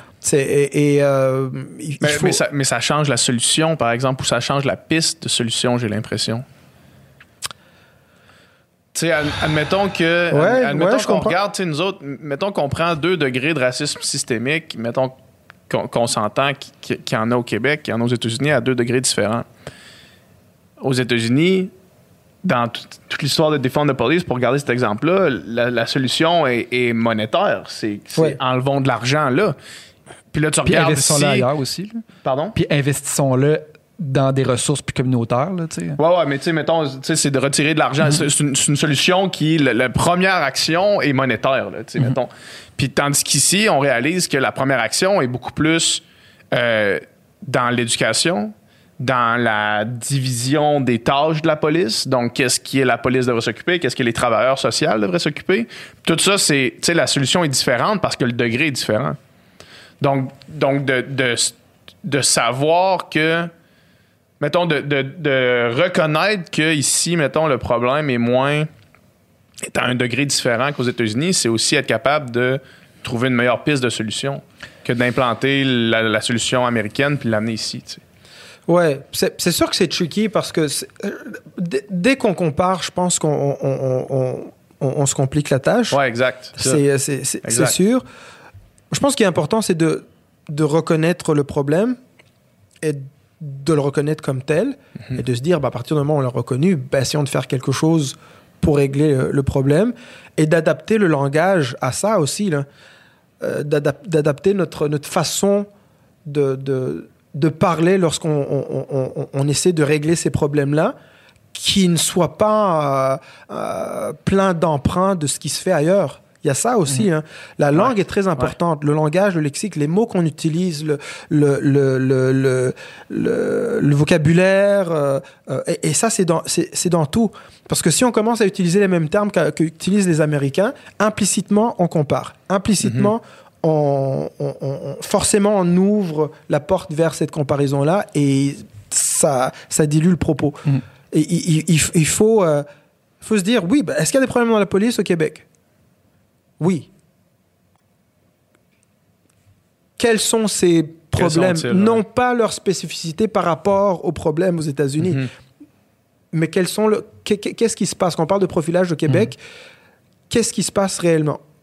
Et s'adresser à ce problème, ce qui est difficile parce qu'on vit dans un monde de, co- de communication, puis tout le monde veut du cloud, puis tout le monde veut. Fait que si tu penses tu vas avoir beaucoup plus de réaction et d'attention en y mettant un petit peu de oui, mais regardez ce qui se passe aux États-Unis, tu vas le faire. Mais c'est pas la bonne façon. Mhm. Euh, mais mais je, je le vois dans tout. Tu sais, je, je parle à, à des, des gens qui, euh, euh, qui, euh, qui sont neuropsychologues, par exemple, et qui, qui veulent essayer de, de, de repenser euh, l'éducation, le système scolaire et tout ça. Puis euh, euh, comment est-ce qu'on comment est-ce qu'on adresse le problème des, de, de- des enfants neurologiquement atypiques, tu sais, dans un sens comme dans, dans un autre. Tu sais, que- comment ben, s'ils font des études euh, très techniques pour partir de là et bâtir quelque chose qui va être présenté à la population. Mais les- textes sont pleins de, de, de notions américaines, parce que c'est les grosses universités Mhm. américaines qui, euh, qui, qui écrivent ces textes-là. Et on se rend compte que le vocabulaire s'applique pas à la mentalité québécoise. Mhm. Parce qu'il y a des choses que tu peux dire aux Américains, mais si tu le dis aux Québécois, ils comprennent ça et ils entendent d'autres choses. Si tu leur dis euh, euh, euh, double exceptionnalité, par exemple, je sais pas, pour les enfants qui sont et qui font de la douance et qui sont TDAH, euh, tu viens de dire qu'ils sont deux fois exceptionnels, puis que pour le Québécois, euh, bah, ben, ça veut dire quoi? Ça veut dire qu'ils sont deux fois meilleurs ou deux fois? Qu'est-ce que ça veut dire exactement? Non, faut que tu dois comme réorienter ton, ton, ton, ton, Ton ton langage. lexique, ton langage, et donc il faut que tu, faut que tu penses toutes les solutions par rapport à ton lieu, Mhm. par rapport à, à ta culture, à ta mentalité, à ta et, et, et, il faut le faire davantage, je pense. Ce qui est ce qui, ce qui est paradoxal parce que on l'a vu avec le Covid, on se rend compte à quel point le, le, le monde est ouvert, puis que les frontières sont presque plus là. Mhm. Et en même temps, il faut en avoir. Ouais. Il faut en avoir. Parce qu'elles sont là. Parce que je ne, je ne suis pas... Je suis un Québécois aujourd'hui. Mais je suis aussi rwandais. Ouais. Mais j'ai aussi des affinités avec la France parce que ma carrière est, est, euh, essentiellement là. Mais je suis québécois, je vis ici. C'est un, c'est une autre façon d'appréhender le, le- le- le- la nation aussi. Il Mm. faut, faut avoir cette souplesse d'esprit aussi. C'est ça. Puis, Puis se dire, OK, c'est c'est ça, le Québec, c'est ça. Mais ça reste quelque chose de spécifique. Même si c'est fait de plein de choses bizarres qui viennent d'ailleurs, ça reste quand même un groupe spécifique qui n'est pas le reste de du Canada, qui n'est pas les États-Unis. Ouais. Mais par exemple, si je peux apporter une nuance à ça, tu sais, mettons, tu sais, je sais que, Webster est venu sur le podcast ici, je sais qu'il est sur le tien aussi, puis, tu sais, lui, il est très bon pour mettre les, les choses dans leur contexte historique, là, c'est. Ouais, sa profession, ouais, il est excellent pour ça. Puis, tu sais, après ça, tu sais, mettons, puis euh, sur le podcast avec Mathieu Bocoté, il y a- vous aviez le débat sur est-ce que. euh, est-ce que l'es- l'esclavagisme et donc le racisme est fondateur, mettons, au Québec? C'est une Mhm. des questions que vous posiez. Ouais. Puis, tu sais, même si, on va dire ici, ben, évidemment, il y a eu beaucoup moins, il y en a eu, mais il y a eu beaucoup moins d'esclavage Mhm. au Québec qu'aux États-Unis. Puis, c'est- aux États-Unis, c'est vraiment le, le pays, c'est littéralement construit là-dessus. Par contre, ce que Webster explique, c'est que il n'y a rien qui existe en vase clos. Tu sais, après ça, euh, au Québec, on faisait quand même du commerce avec Mhm. les États-Unis, avec les Antilles. On, on envoyait euh, nos, nos, nos, nos, nos pêches de mauvaise qualité pour nourrir les esclaves dans les Antilles, puis on faisait du, du- du commerce. Puis donc, tout l'Occident, puis l'E- l'Europe aussi, évidemment, parce que tout ça était pour renflouer les, les coffres des pays de colonis- colonisateurs. Puis après ça, donc, si aujourd'hui, euh, l'Occident, c'est comme un petit peu. En fait, c'est enrichi, puis c'est. élevé, j'aime pas le terme, mais c'est culturellement, puis technologiquement, puis économiquement, c'est grâce à l'esclava- à l'esclavage, puis grâce au racisme, dans le fond. Puis on a, même si on n'a pas commis la faute directement, je pense quand même que on peut. C'est important de se rappeler qu'on y a profité d'une certaine manière. vais, je vais aller plus loin. C'est que, pour revenir au privilège blanc, mon, mon truc, il- ce que j'essayais de dire, c'était peut- peut-être pas très clair, mais le- le- le- le- les deux peuvent, peuvent exister, c'est-à-dire le privilège blanc comme théorie et le manque de compréhension de ce privilège par la vie que l'on mène quand on est une personne blanche. Les- Mhm. ces deux choses-là peuvent coexister. tu sais. Ouais, Mais je vais aller plus loin que ce que, ce que tu viens de dire, que, que Webster euh, défendait. Il existe une telle chose, une, une chose qui existe qui est quand une personne blanche, un homme blanc, si coller le dos contre le mur et que il ne te reste plus rien face à une personne qui est noire ou arabe ou latino, il y a il peut y avoir un dernier edge qui est celui de dire j'appartiens à la famille ethnique, on va dire, ou au groupe ethnique Mhm. supérieur. Dans le sens où depuis il y a des histoires de, de- de- il y a des parties de l'histoire qui sont occultées par l'histoire classique qu'on enseigne à l'école mais dans toutes les histoires, si, si on doit penser en termes raciaux, dans l'histoire que nous connaissons tous, la puissance a toujours été représentée par un homme blanc. Mhm.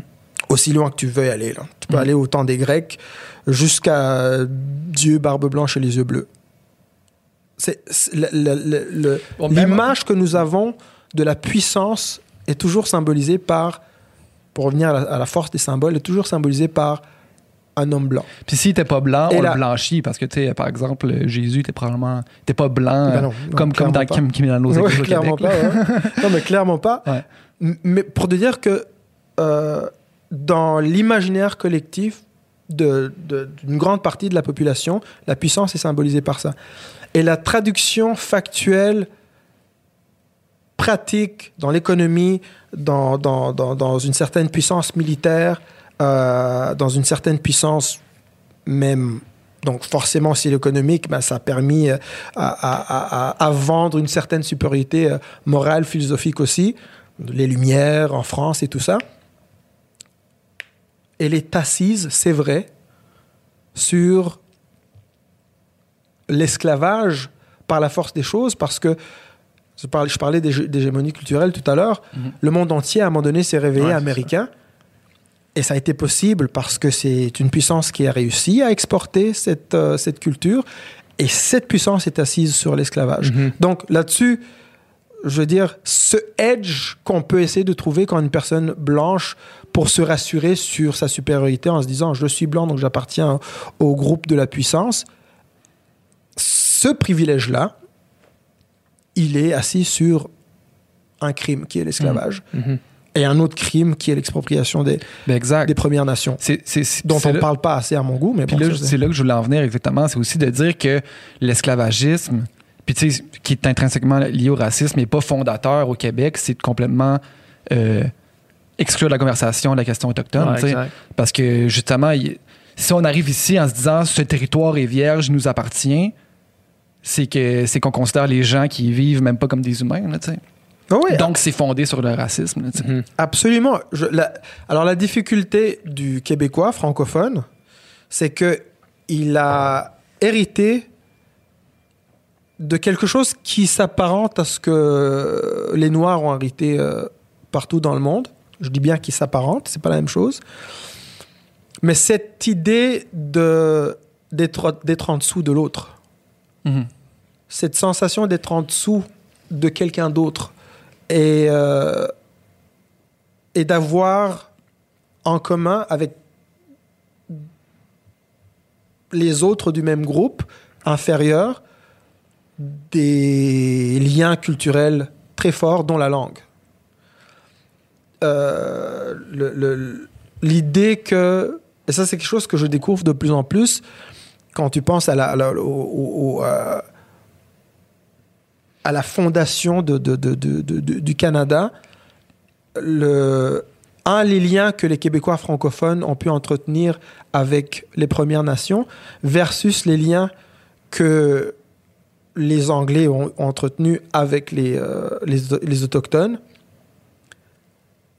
tu commences à te rendre compte à quel point euh, finalement le- le- le- cette, supéri- cette, cette supériorité qui t'est octroyée par le fait que tu es blanc n'est pas forcément ressentie à travers l'histoire par le Québécois francophone de la même façon que le reste de- de- des Mhm. Canadiens anglophones. C'est-à-dire cette, cette Mhm. sensation que tu es au top Ouais.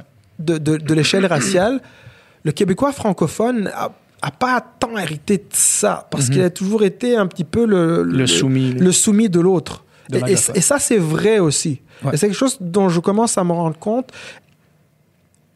Et c'est là que je me dis, bah, c'est vrai que si tu regardes euh, le Canada anglophone, tu regardes la télé euh, anglophone, il y a beaucoup plus de diversité, puis ça a l'air, les grandes villes euh, anglophones ont l'air plus, pas les, grandes, pas, les grandes villes, mais en tout cas quelque chose dans le, dans, dans la culture médiatisée et industrialisée qui donne l'impression qu'on est beaucoup plus ouvert d'esprit du côté anglo que du côté québécois. Puis je me suis dit, bah, ah, ça, ça vient d'où? Bah, Je commençais à, à penser à, à- à moi, d'où je viens, mon pays. Puis euh, c'est difficile d'être ouvert d'esprit quand t'as pas l'impression que tu as ta place. Je comprends. C'est. c'est, c'est, euh, ça, ça s'applaudit pas, là. C'est comme. Non, like, essaye. Parce que c'est à ton avantage de t'ouvrir. Mais je comprends que ce soit difficile. Mais ce qu'il faut comprendre, je pense, c'est qu'on peut être opprimé et. Je sais pas c'est quoi le mot, opprim, opprimeur. Opprimant. Ah, ah, les- souvent, les pires opprimants, oppresseurs sont les opprimés. Ouais, exact. Ah ouais, ouais, ouais, absolument. Puis, puis c'est ça. C'est ça. C'est pas parce que sous prétexte qu'on est, qu'on a été euh, justement opprimé par, euh, par la conquête puis par l'anglophone qu'on peut se permettre de, de commettre les mêmes fautes après. Là. Mais non, bien sûr que non. Ouais, bien Au sûr que non. en fait. Ouais, on devrait plutôt être l'intelligence d'apprendre puis de, Mais c'est de ça. ne pas Je- répéter les, les patterns. Je pense que c'est ça qui manque dans le discours euh, ambiant que j'entends, c'est d'expliquer, mettons aux Québécois, francophones, qu'il est dans leur intérêt de s'ouvrir. Puis, je parle aux, aux- aux Québécois qui, qui seraient résistants à l'idée de, d'ouvrir leurs portes à ce qui vient d'ailleurs. Ce qui, je, je soupçonne qu'ils sont pas tant que ça. Honnêtement, là, j'ai l'impression, écoute, pour avoir fait des tournées en région, partout, écoute, il m'est très rarement arrivé de rencontrer quelqu'un tellement obtus Mhm. que je sentais que la personne me rejetait parce que j'étais noir. C'est Mm. arrivé. Mais j'ai plus souvent rencontré, je parle en région, j'ai plus rencontré des gens qui étaient curieux. Des fois, la curiosité s'exprime maladroitement. Là. Ouais. Puis, euh, euh, en tant que personne racisée, on a le droit d'être suscept- susceptible aussi parce que des fois, on, on- on- on le voit tellement, on le vit tellement de fois que notre quota de patience euh, est atteint. Ouais. Mais la curiosité, c'est que des fois, tu sais, la fameuse question, mais tu viens d'où c'est selon de, de quel pied tu t'es levé le matin, là, ça peut être irritant comme ça peut être drôle, tu sais, mais moi, je pose la question. Mhm. Je parle à un blanc qui a un accent.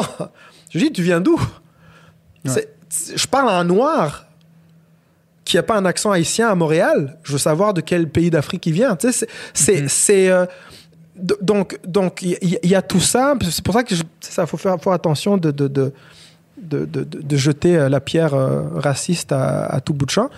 Mais, mais euh, je pense qu'il est dans l'intérêt de du Québécois francophone qui serait réticent à l'idée d'être plus ouvert à ceux et, et à ce qui vient d'ailleurs, Mhm.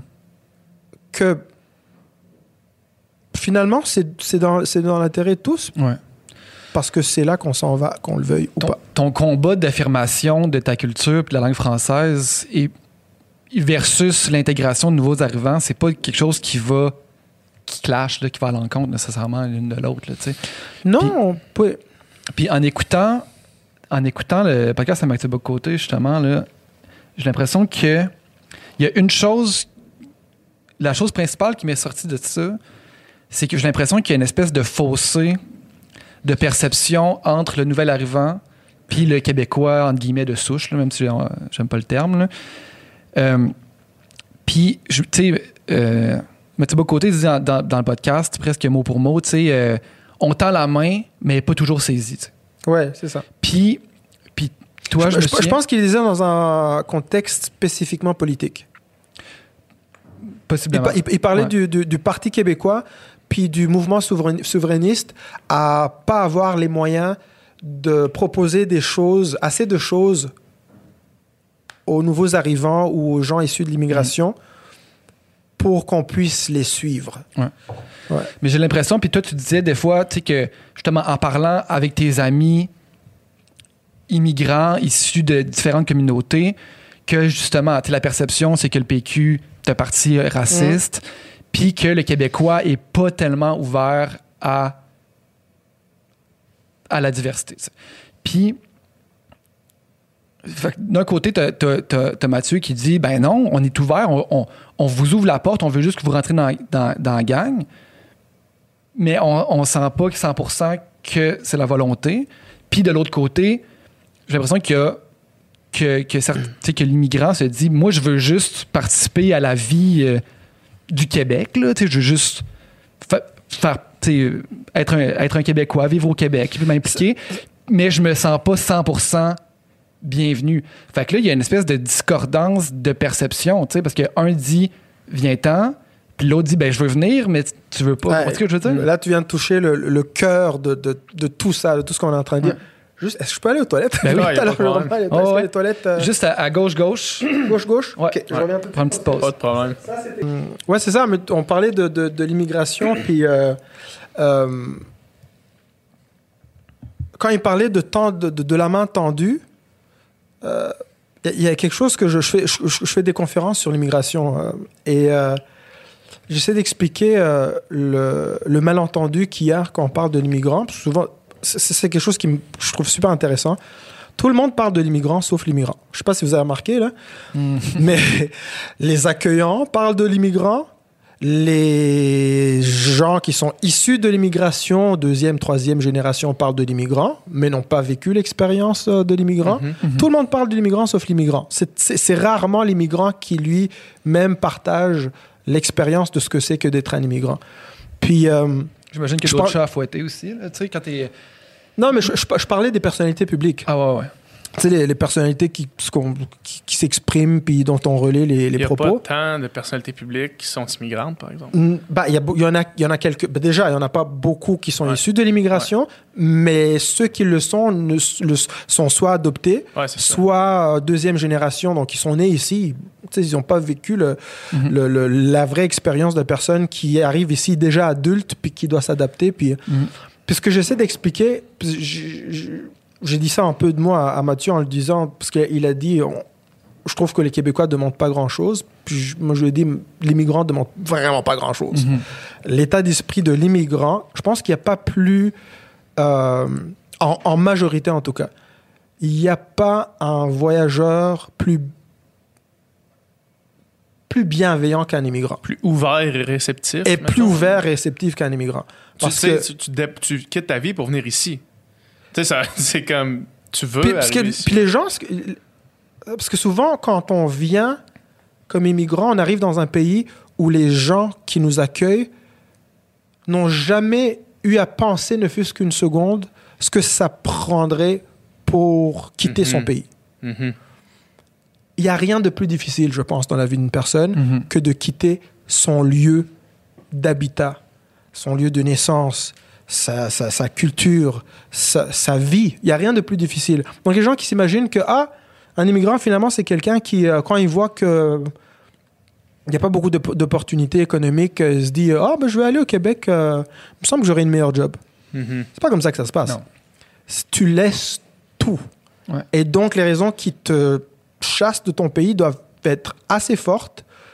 Tu en es imprégné. Et quand tu atterris à Pierre-Éliott Trudeau, tu sais ce que tu laisses derrière, mais tu sais surtout ce que tu espères et ce que tu es prêt à faire pour l'avoir pour de vrai.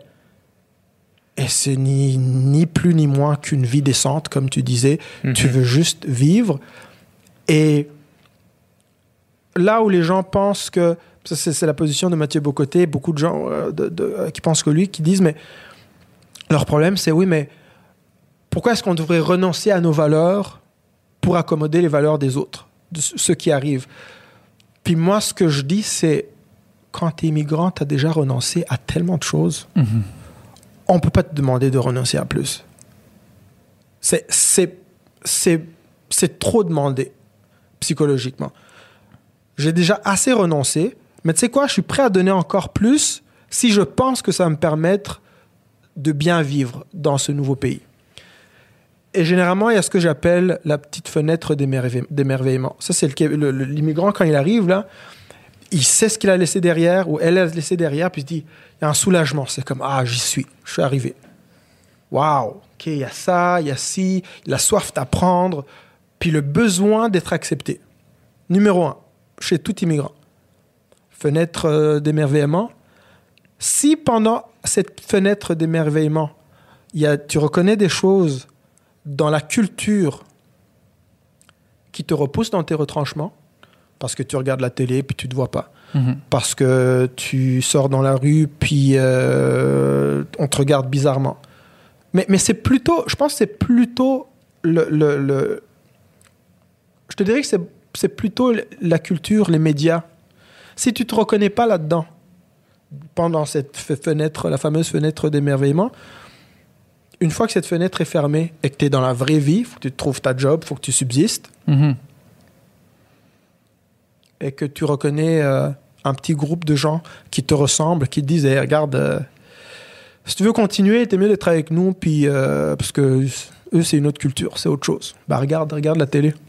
Ce que tu te vois, est-ce que tu vois quelque chose qui ressemble au reste du monde ou tu vois quelque chose de très québécois Mhm. qui qui t'invite pas à la nature humaine J'ai l'impression que tout ce qu'on dit depuis le début du podcast fait un genre de un genre de cercle. Tu sais, que, que tout se retrouve dans tout, en fait. Tu sais, si on parle de l'indépendance du Québec par aller chercher tout le monde sous la même cause jusqu'à accepter euh, les diversités, les, les diversités d'opinion, la nuance dans les opinions, jusqu'à comment est-ce que on représente les minorités pour que eux se sentent en arrivant ici, comme tu dis, dans la fenêtre d'opportunité, qu'ils sentent qu'ils fassent partie du Québec. On dirait que tout ça fait un genre de cercle constant qui mènerait vers, j'imagine, de ce qu'on parle depuis tout à l'heure, la société québécoise comme on l'aimerait tous les trois. Oui, absolument. Il faut pas voir l'inclusion comme euh, un dogme qu'on essaie d'imposer aux uns et aux autres. C'est carrément un bien que tu peux prouver intellectuellement, quasi scientifiquement. Mhm. C'est un bien que d'être inclusif. Parce que déjà, ça te sort de ta propre torpeur, puis ta propre souffrance de qui suis-je, puis à quoi que j'appartiens et tout. Si tu arrives à trouver des lieux communs avec plein de gens Mhm. avec qui tu peux t'entendre, il n'y a rien de mieux pour, Ben oui. pour, pour l'être humain. Il faut que ce soit un échange, tu sais, parce que quand l'inclusion ne peut pas devenir assimilation, il faut que ça soit. C'est ça, c'est ça. Faut que ça soit, faut que ça soit un échange. Faut que, oui, d'un côté, on sente qu'il y a, qu'il y a une ouverture, puis de. Puis justement d'apprendre à cette nouvelle culture qui m'accueille, mais aussi, il faut, faut après ça, nous autres, comme personnes qui accueillent, être, compté, être conscient des différences, puis être curieux, aussi curieux de toi aussi faire un bout de chemin vers cet immigrant-là. Là, tu sais. puis tu sais, mettons, euh, tu sais, par rapport à la, la question de la langue, par exemple, là, tu sais, tu sais, mettons la discussion avec Mathieu, tu sais, je pense que la langue, c'est, probablement la chose principale qui va unir un peuple. Puis quand que ça est brisé, Ah, quand, que ça est brisé, quand, quand ce- cette communication-là est brisée, c'est très dur d'avoir un vivre ensemble qui est vraiment. euh, parce que si on, si on a à se parler, c'est difficile. Par contre, un nouvel arrivant qui arrive ici, dans une situation euh, socio-économique euh, difficile, qui parle pas le français, il est en mode subsistance. Là. Fait que de lui, inté- d'être dérangé par le fait que cette personne-là parle pas français instantanément, je veux dire, il faut être indulgent aussi. Là, puis Ben, les enfants de, cette- de- de cet immigrant-là vont apprendre le français parce qu'il va grandir au Québec, puis il va avoir ces deux cultures-là. Mais après ça, Ben, c'est aussi une question de faciliter la francisation. là. Tu sais, ça, c'est un problème Ben, ça- qu'on a. Là. Puis, tu sais, dans c'est des, des classes. Tu sais, moi, euh, mon ami avec qui on joue à Donjon Dragon, il fait ça. là, Ouais, tu sais. ouais. Euh, c'est que lui, c'est c'est des, conditions insane. là. Il est tout seul avec trois groupes, puis là, il est pas capable de suivre ses élèves, ben, ses étudiants, en fait, en francisation. C'est un, c'est un autre problème. Fait que quand tu es dans, quand dans une situation vraiment de, de- presque de survie, là, tu sais, euh, c'est, c'est, c'est, c'est, c'est plus loin sur ta liste de priorités, là. D'a- D'apprendre, une langue. Quand c'est juste le traumatisme de l'immigration, en plus d'arriver dans une nouvelle culture, puis tu parles même pas la langue, excessivement. Je peux même pas imaginer à quel point ça doit être Ouais. difficile. Là. Donc, c'est ça. Puis après ça, moi, j'ai, d'autres gens qui me content des histoires de. Tu sais, de. de je- tu sais, d'une madame qui rentre. euh, madame blanche d'un certain âge, là, un peu. euh, qui rentre dans une pizzeria, puis qui se fait répondre en anglais, puis qui pète une coche. Je la comprends, la madame. Je la comprends, sa, sa peur. Trauma, du passé, ça, aussi. Trauma du passé, sa frustration, sa peur. Puis, puis peut-être que c'est un quartier qu'elle a grandi, qu'elle a vécu toute sa vie, mais c'est une génération qui parle peut-être un peu moins anglais aussi. Puis là, de rentrer dans un commerce au Québec, puis de se sentir moins chez soi parce que tu te fais pas parler dans la langue qui est la langue officielle, je la comprends. Ça, que ça vient la chercher. Mais il faut aussi qu'elle fasse un bout de chemin de dire, ben, je veux dire, peut-être que la personne devant toi est en processus d'apprendre le français ou peut-être que, whatever raison, il faut qu'il y ait. Puis, ouais. Puis là, ce- de ce point de vue-là, je pense que le- le- tous les francophiles québécois doivent quand même reconnaître que l'anglais a dépassé de loin le statut de la langue du colonisateur. Mhm. L'anglais, c'est juste la langue. C'est la langue universelle. C'est plate parce que c'est aussi la langue du colonisateur. Mais il se trouve que quand tu es en Afrique, euh, je parlais à un, un ami, euh, au, un ami euh, au Rwanda. Puis moi, j'ai grandi dans un Rwanda, dans un Rwanda francophone, plus ou moins. Puis euh, c'est kid parle juste anglais. Mais on- comme tu leur parles, je parlais à son kid, puis son kid, c'est comme. Il pourrait, il pourrait être de, de, de- de New York ou de, Mm. ou de LA ou d'Atlanta. Tu sais, c'est- ça aussi. Faut- je pense que pour, pour, pour, pour les Québécois qui sentent leur, leur, leur, leur Québec envahi, Mhm. euh, il faut comprendre que faut faire cette séparation des choses-là. Il y a- il y a l'anglais, la langue du colonisateur, avec tout ce qui est là comme lot de, de trauma. Puis, et il y a juste que l'anglais est dans, la, dans les faits dans le monde. Mhm. Donc la, la personne qui vient d'arriver, euh, qui vient de Syrie, il y a de fortes chances qu'elle ait juste vu plus de Netflix en anglais avant d'arriver, puis qu'elle ait attrapé un peu que- quelques mots en anglais avant d'apprendre un mot en français. C'est juste ça. Le contre-argument à ça est aussi de dire, justement, étant donné que la langue du colonisateur est aussi la langue univers, ben, la langue mondiale, faut faire deux fois plus attention pour pas perdre la- le français. Sans punir celui qui parle la langue. Dans ce Voilà, monde-ci, dans notre fait, c'est ça la nuance. Ouais. Parce que tu peux pas reprocher à quelqu'un qui parle anglais, l'anglais qui est la langue mondiale, Mhm. euh, le fait de parler cette langue-là, tout en associant implicitement des crimes du passé. C'est c'est un petit peu la même chose que le que l'esclavage euh, et tout ça. C'est à un moment donné, il faut que comme société, on se dise, nous reconnaissons ce que nos ancêtres ont fait ou ont subi, Mhm. mais nous sommes nous. Nous sommes notre propre génération. Moi, je suis africain, mais je ne suis pas un colonisé. Ouais. Je veux dire, moi, pas moi euh, nécessairement, mais comme les jeunes Africains en Afrique aujourd'hui, ils, ils- ils doivent avoir cette menta- Il n'y mentalité. a plus rien qu'on peut faire. C'est ça. un, un- un- un- un blanc qui est, euh, qui est dans le Tennessee doit pouvoir dire je suis blanc américain, mais j'ai lynché, j'ai, lynché personne. Ouais.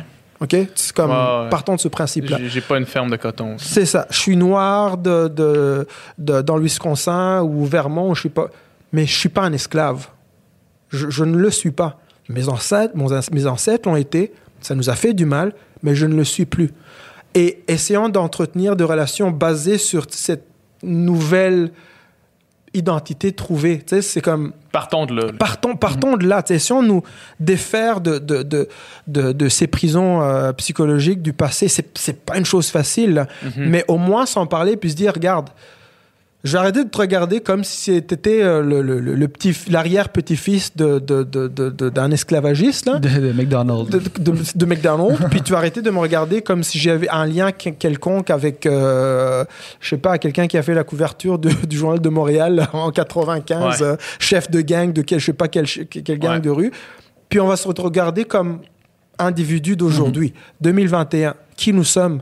Mhm. On se rappelle du passé, mais le présent et l'avenir sont peut-être plus importants. C'est important de savoir d'où on vient, mais cette notion de faut savoir d'où on vient pour savoir où on va, ouais, mais faut pas rester qui on a été là. C'est, c'est- ça, ça nous aide pas. Hmm. Je pense que c'est la meilleure façon de terminer cette conversation-là. Et merci les gars, c'était vraiment, c'était vraiment C'était cool. là. passionnant. C'est vraiment passionnant. Très très cool. On Puis, invite euh, les gens à écouter ton podcast. Yes. Est-ce qu'on te suit si les gens veulent plus de Corneille? Ah, écoute, sur- sur, mes, sur mes réseaux, ma, ma Insta, juste, euh, je, je c'est drôle parce que je suis pas très, euh, je suis pas très réseau, mais à force de, de, de, de, avec, avec le podcast, justement, là, je, je, je, je, je m'y intéresse un peu plus. Je suis plus un consommateur de, de réseaux sociaux que, que je suis un, que, que Je un créateur. que- qu'un créateur. Ouais. Mais avec le podcast, je commence, donc euh, c'est ça, c'est euh, mon podcast, il, euh, il va continuer, puis euh, Amour suprême. Amour On suprême. invite les ça. gens à s'abonner. Yes, sir. Merci beaucoup. Et merci les gars. Yes.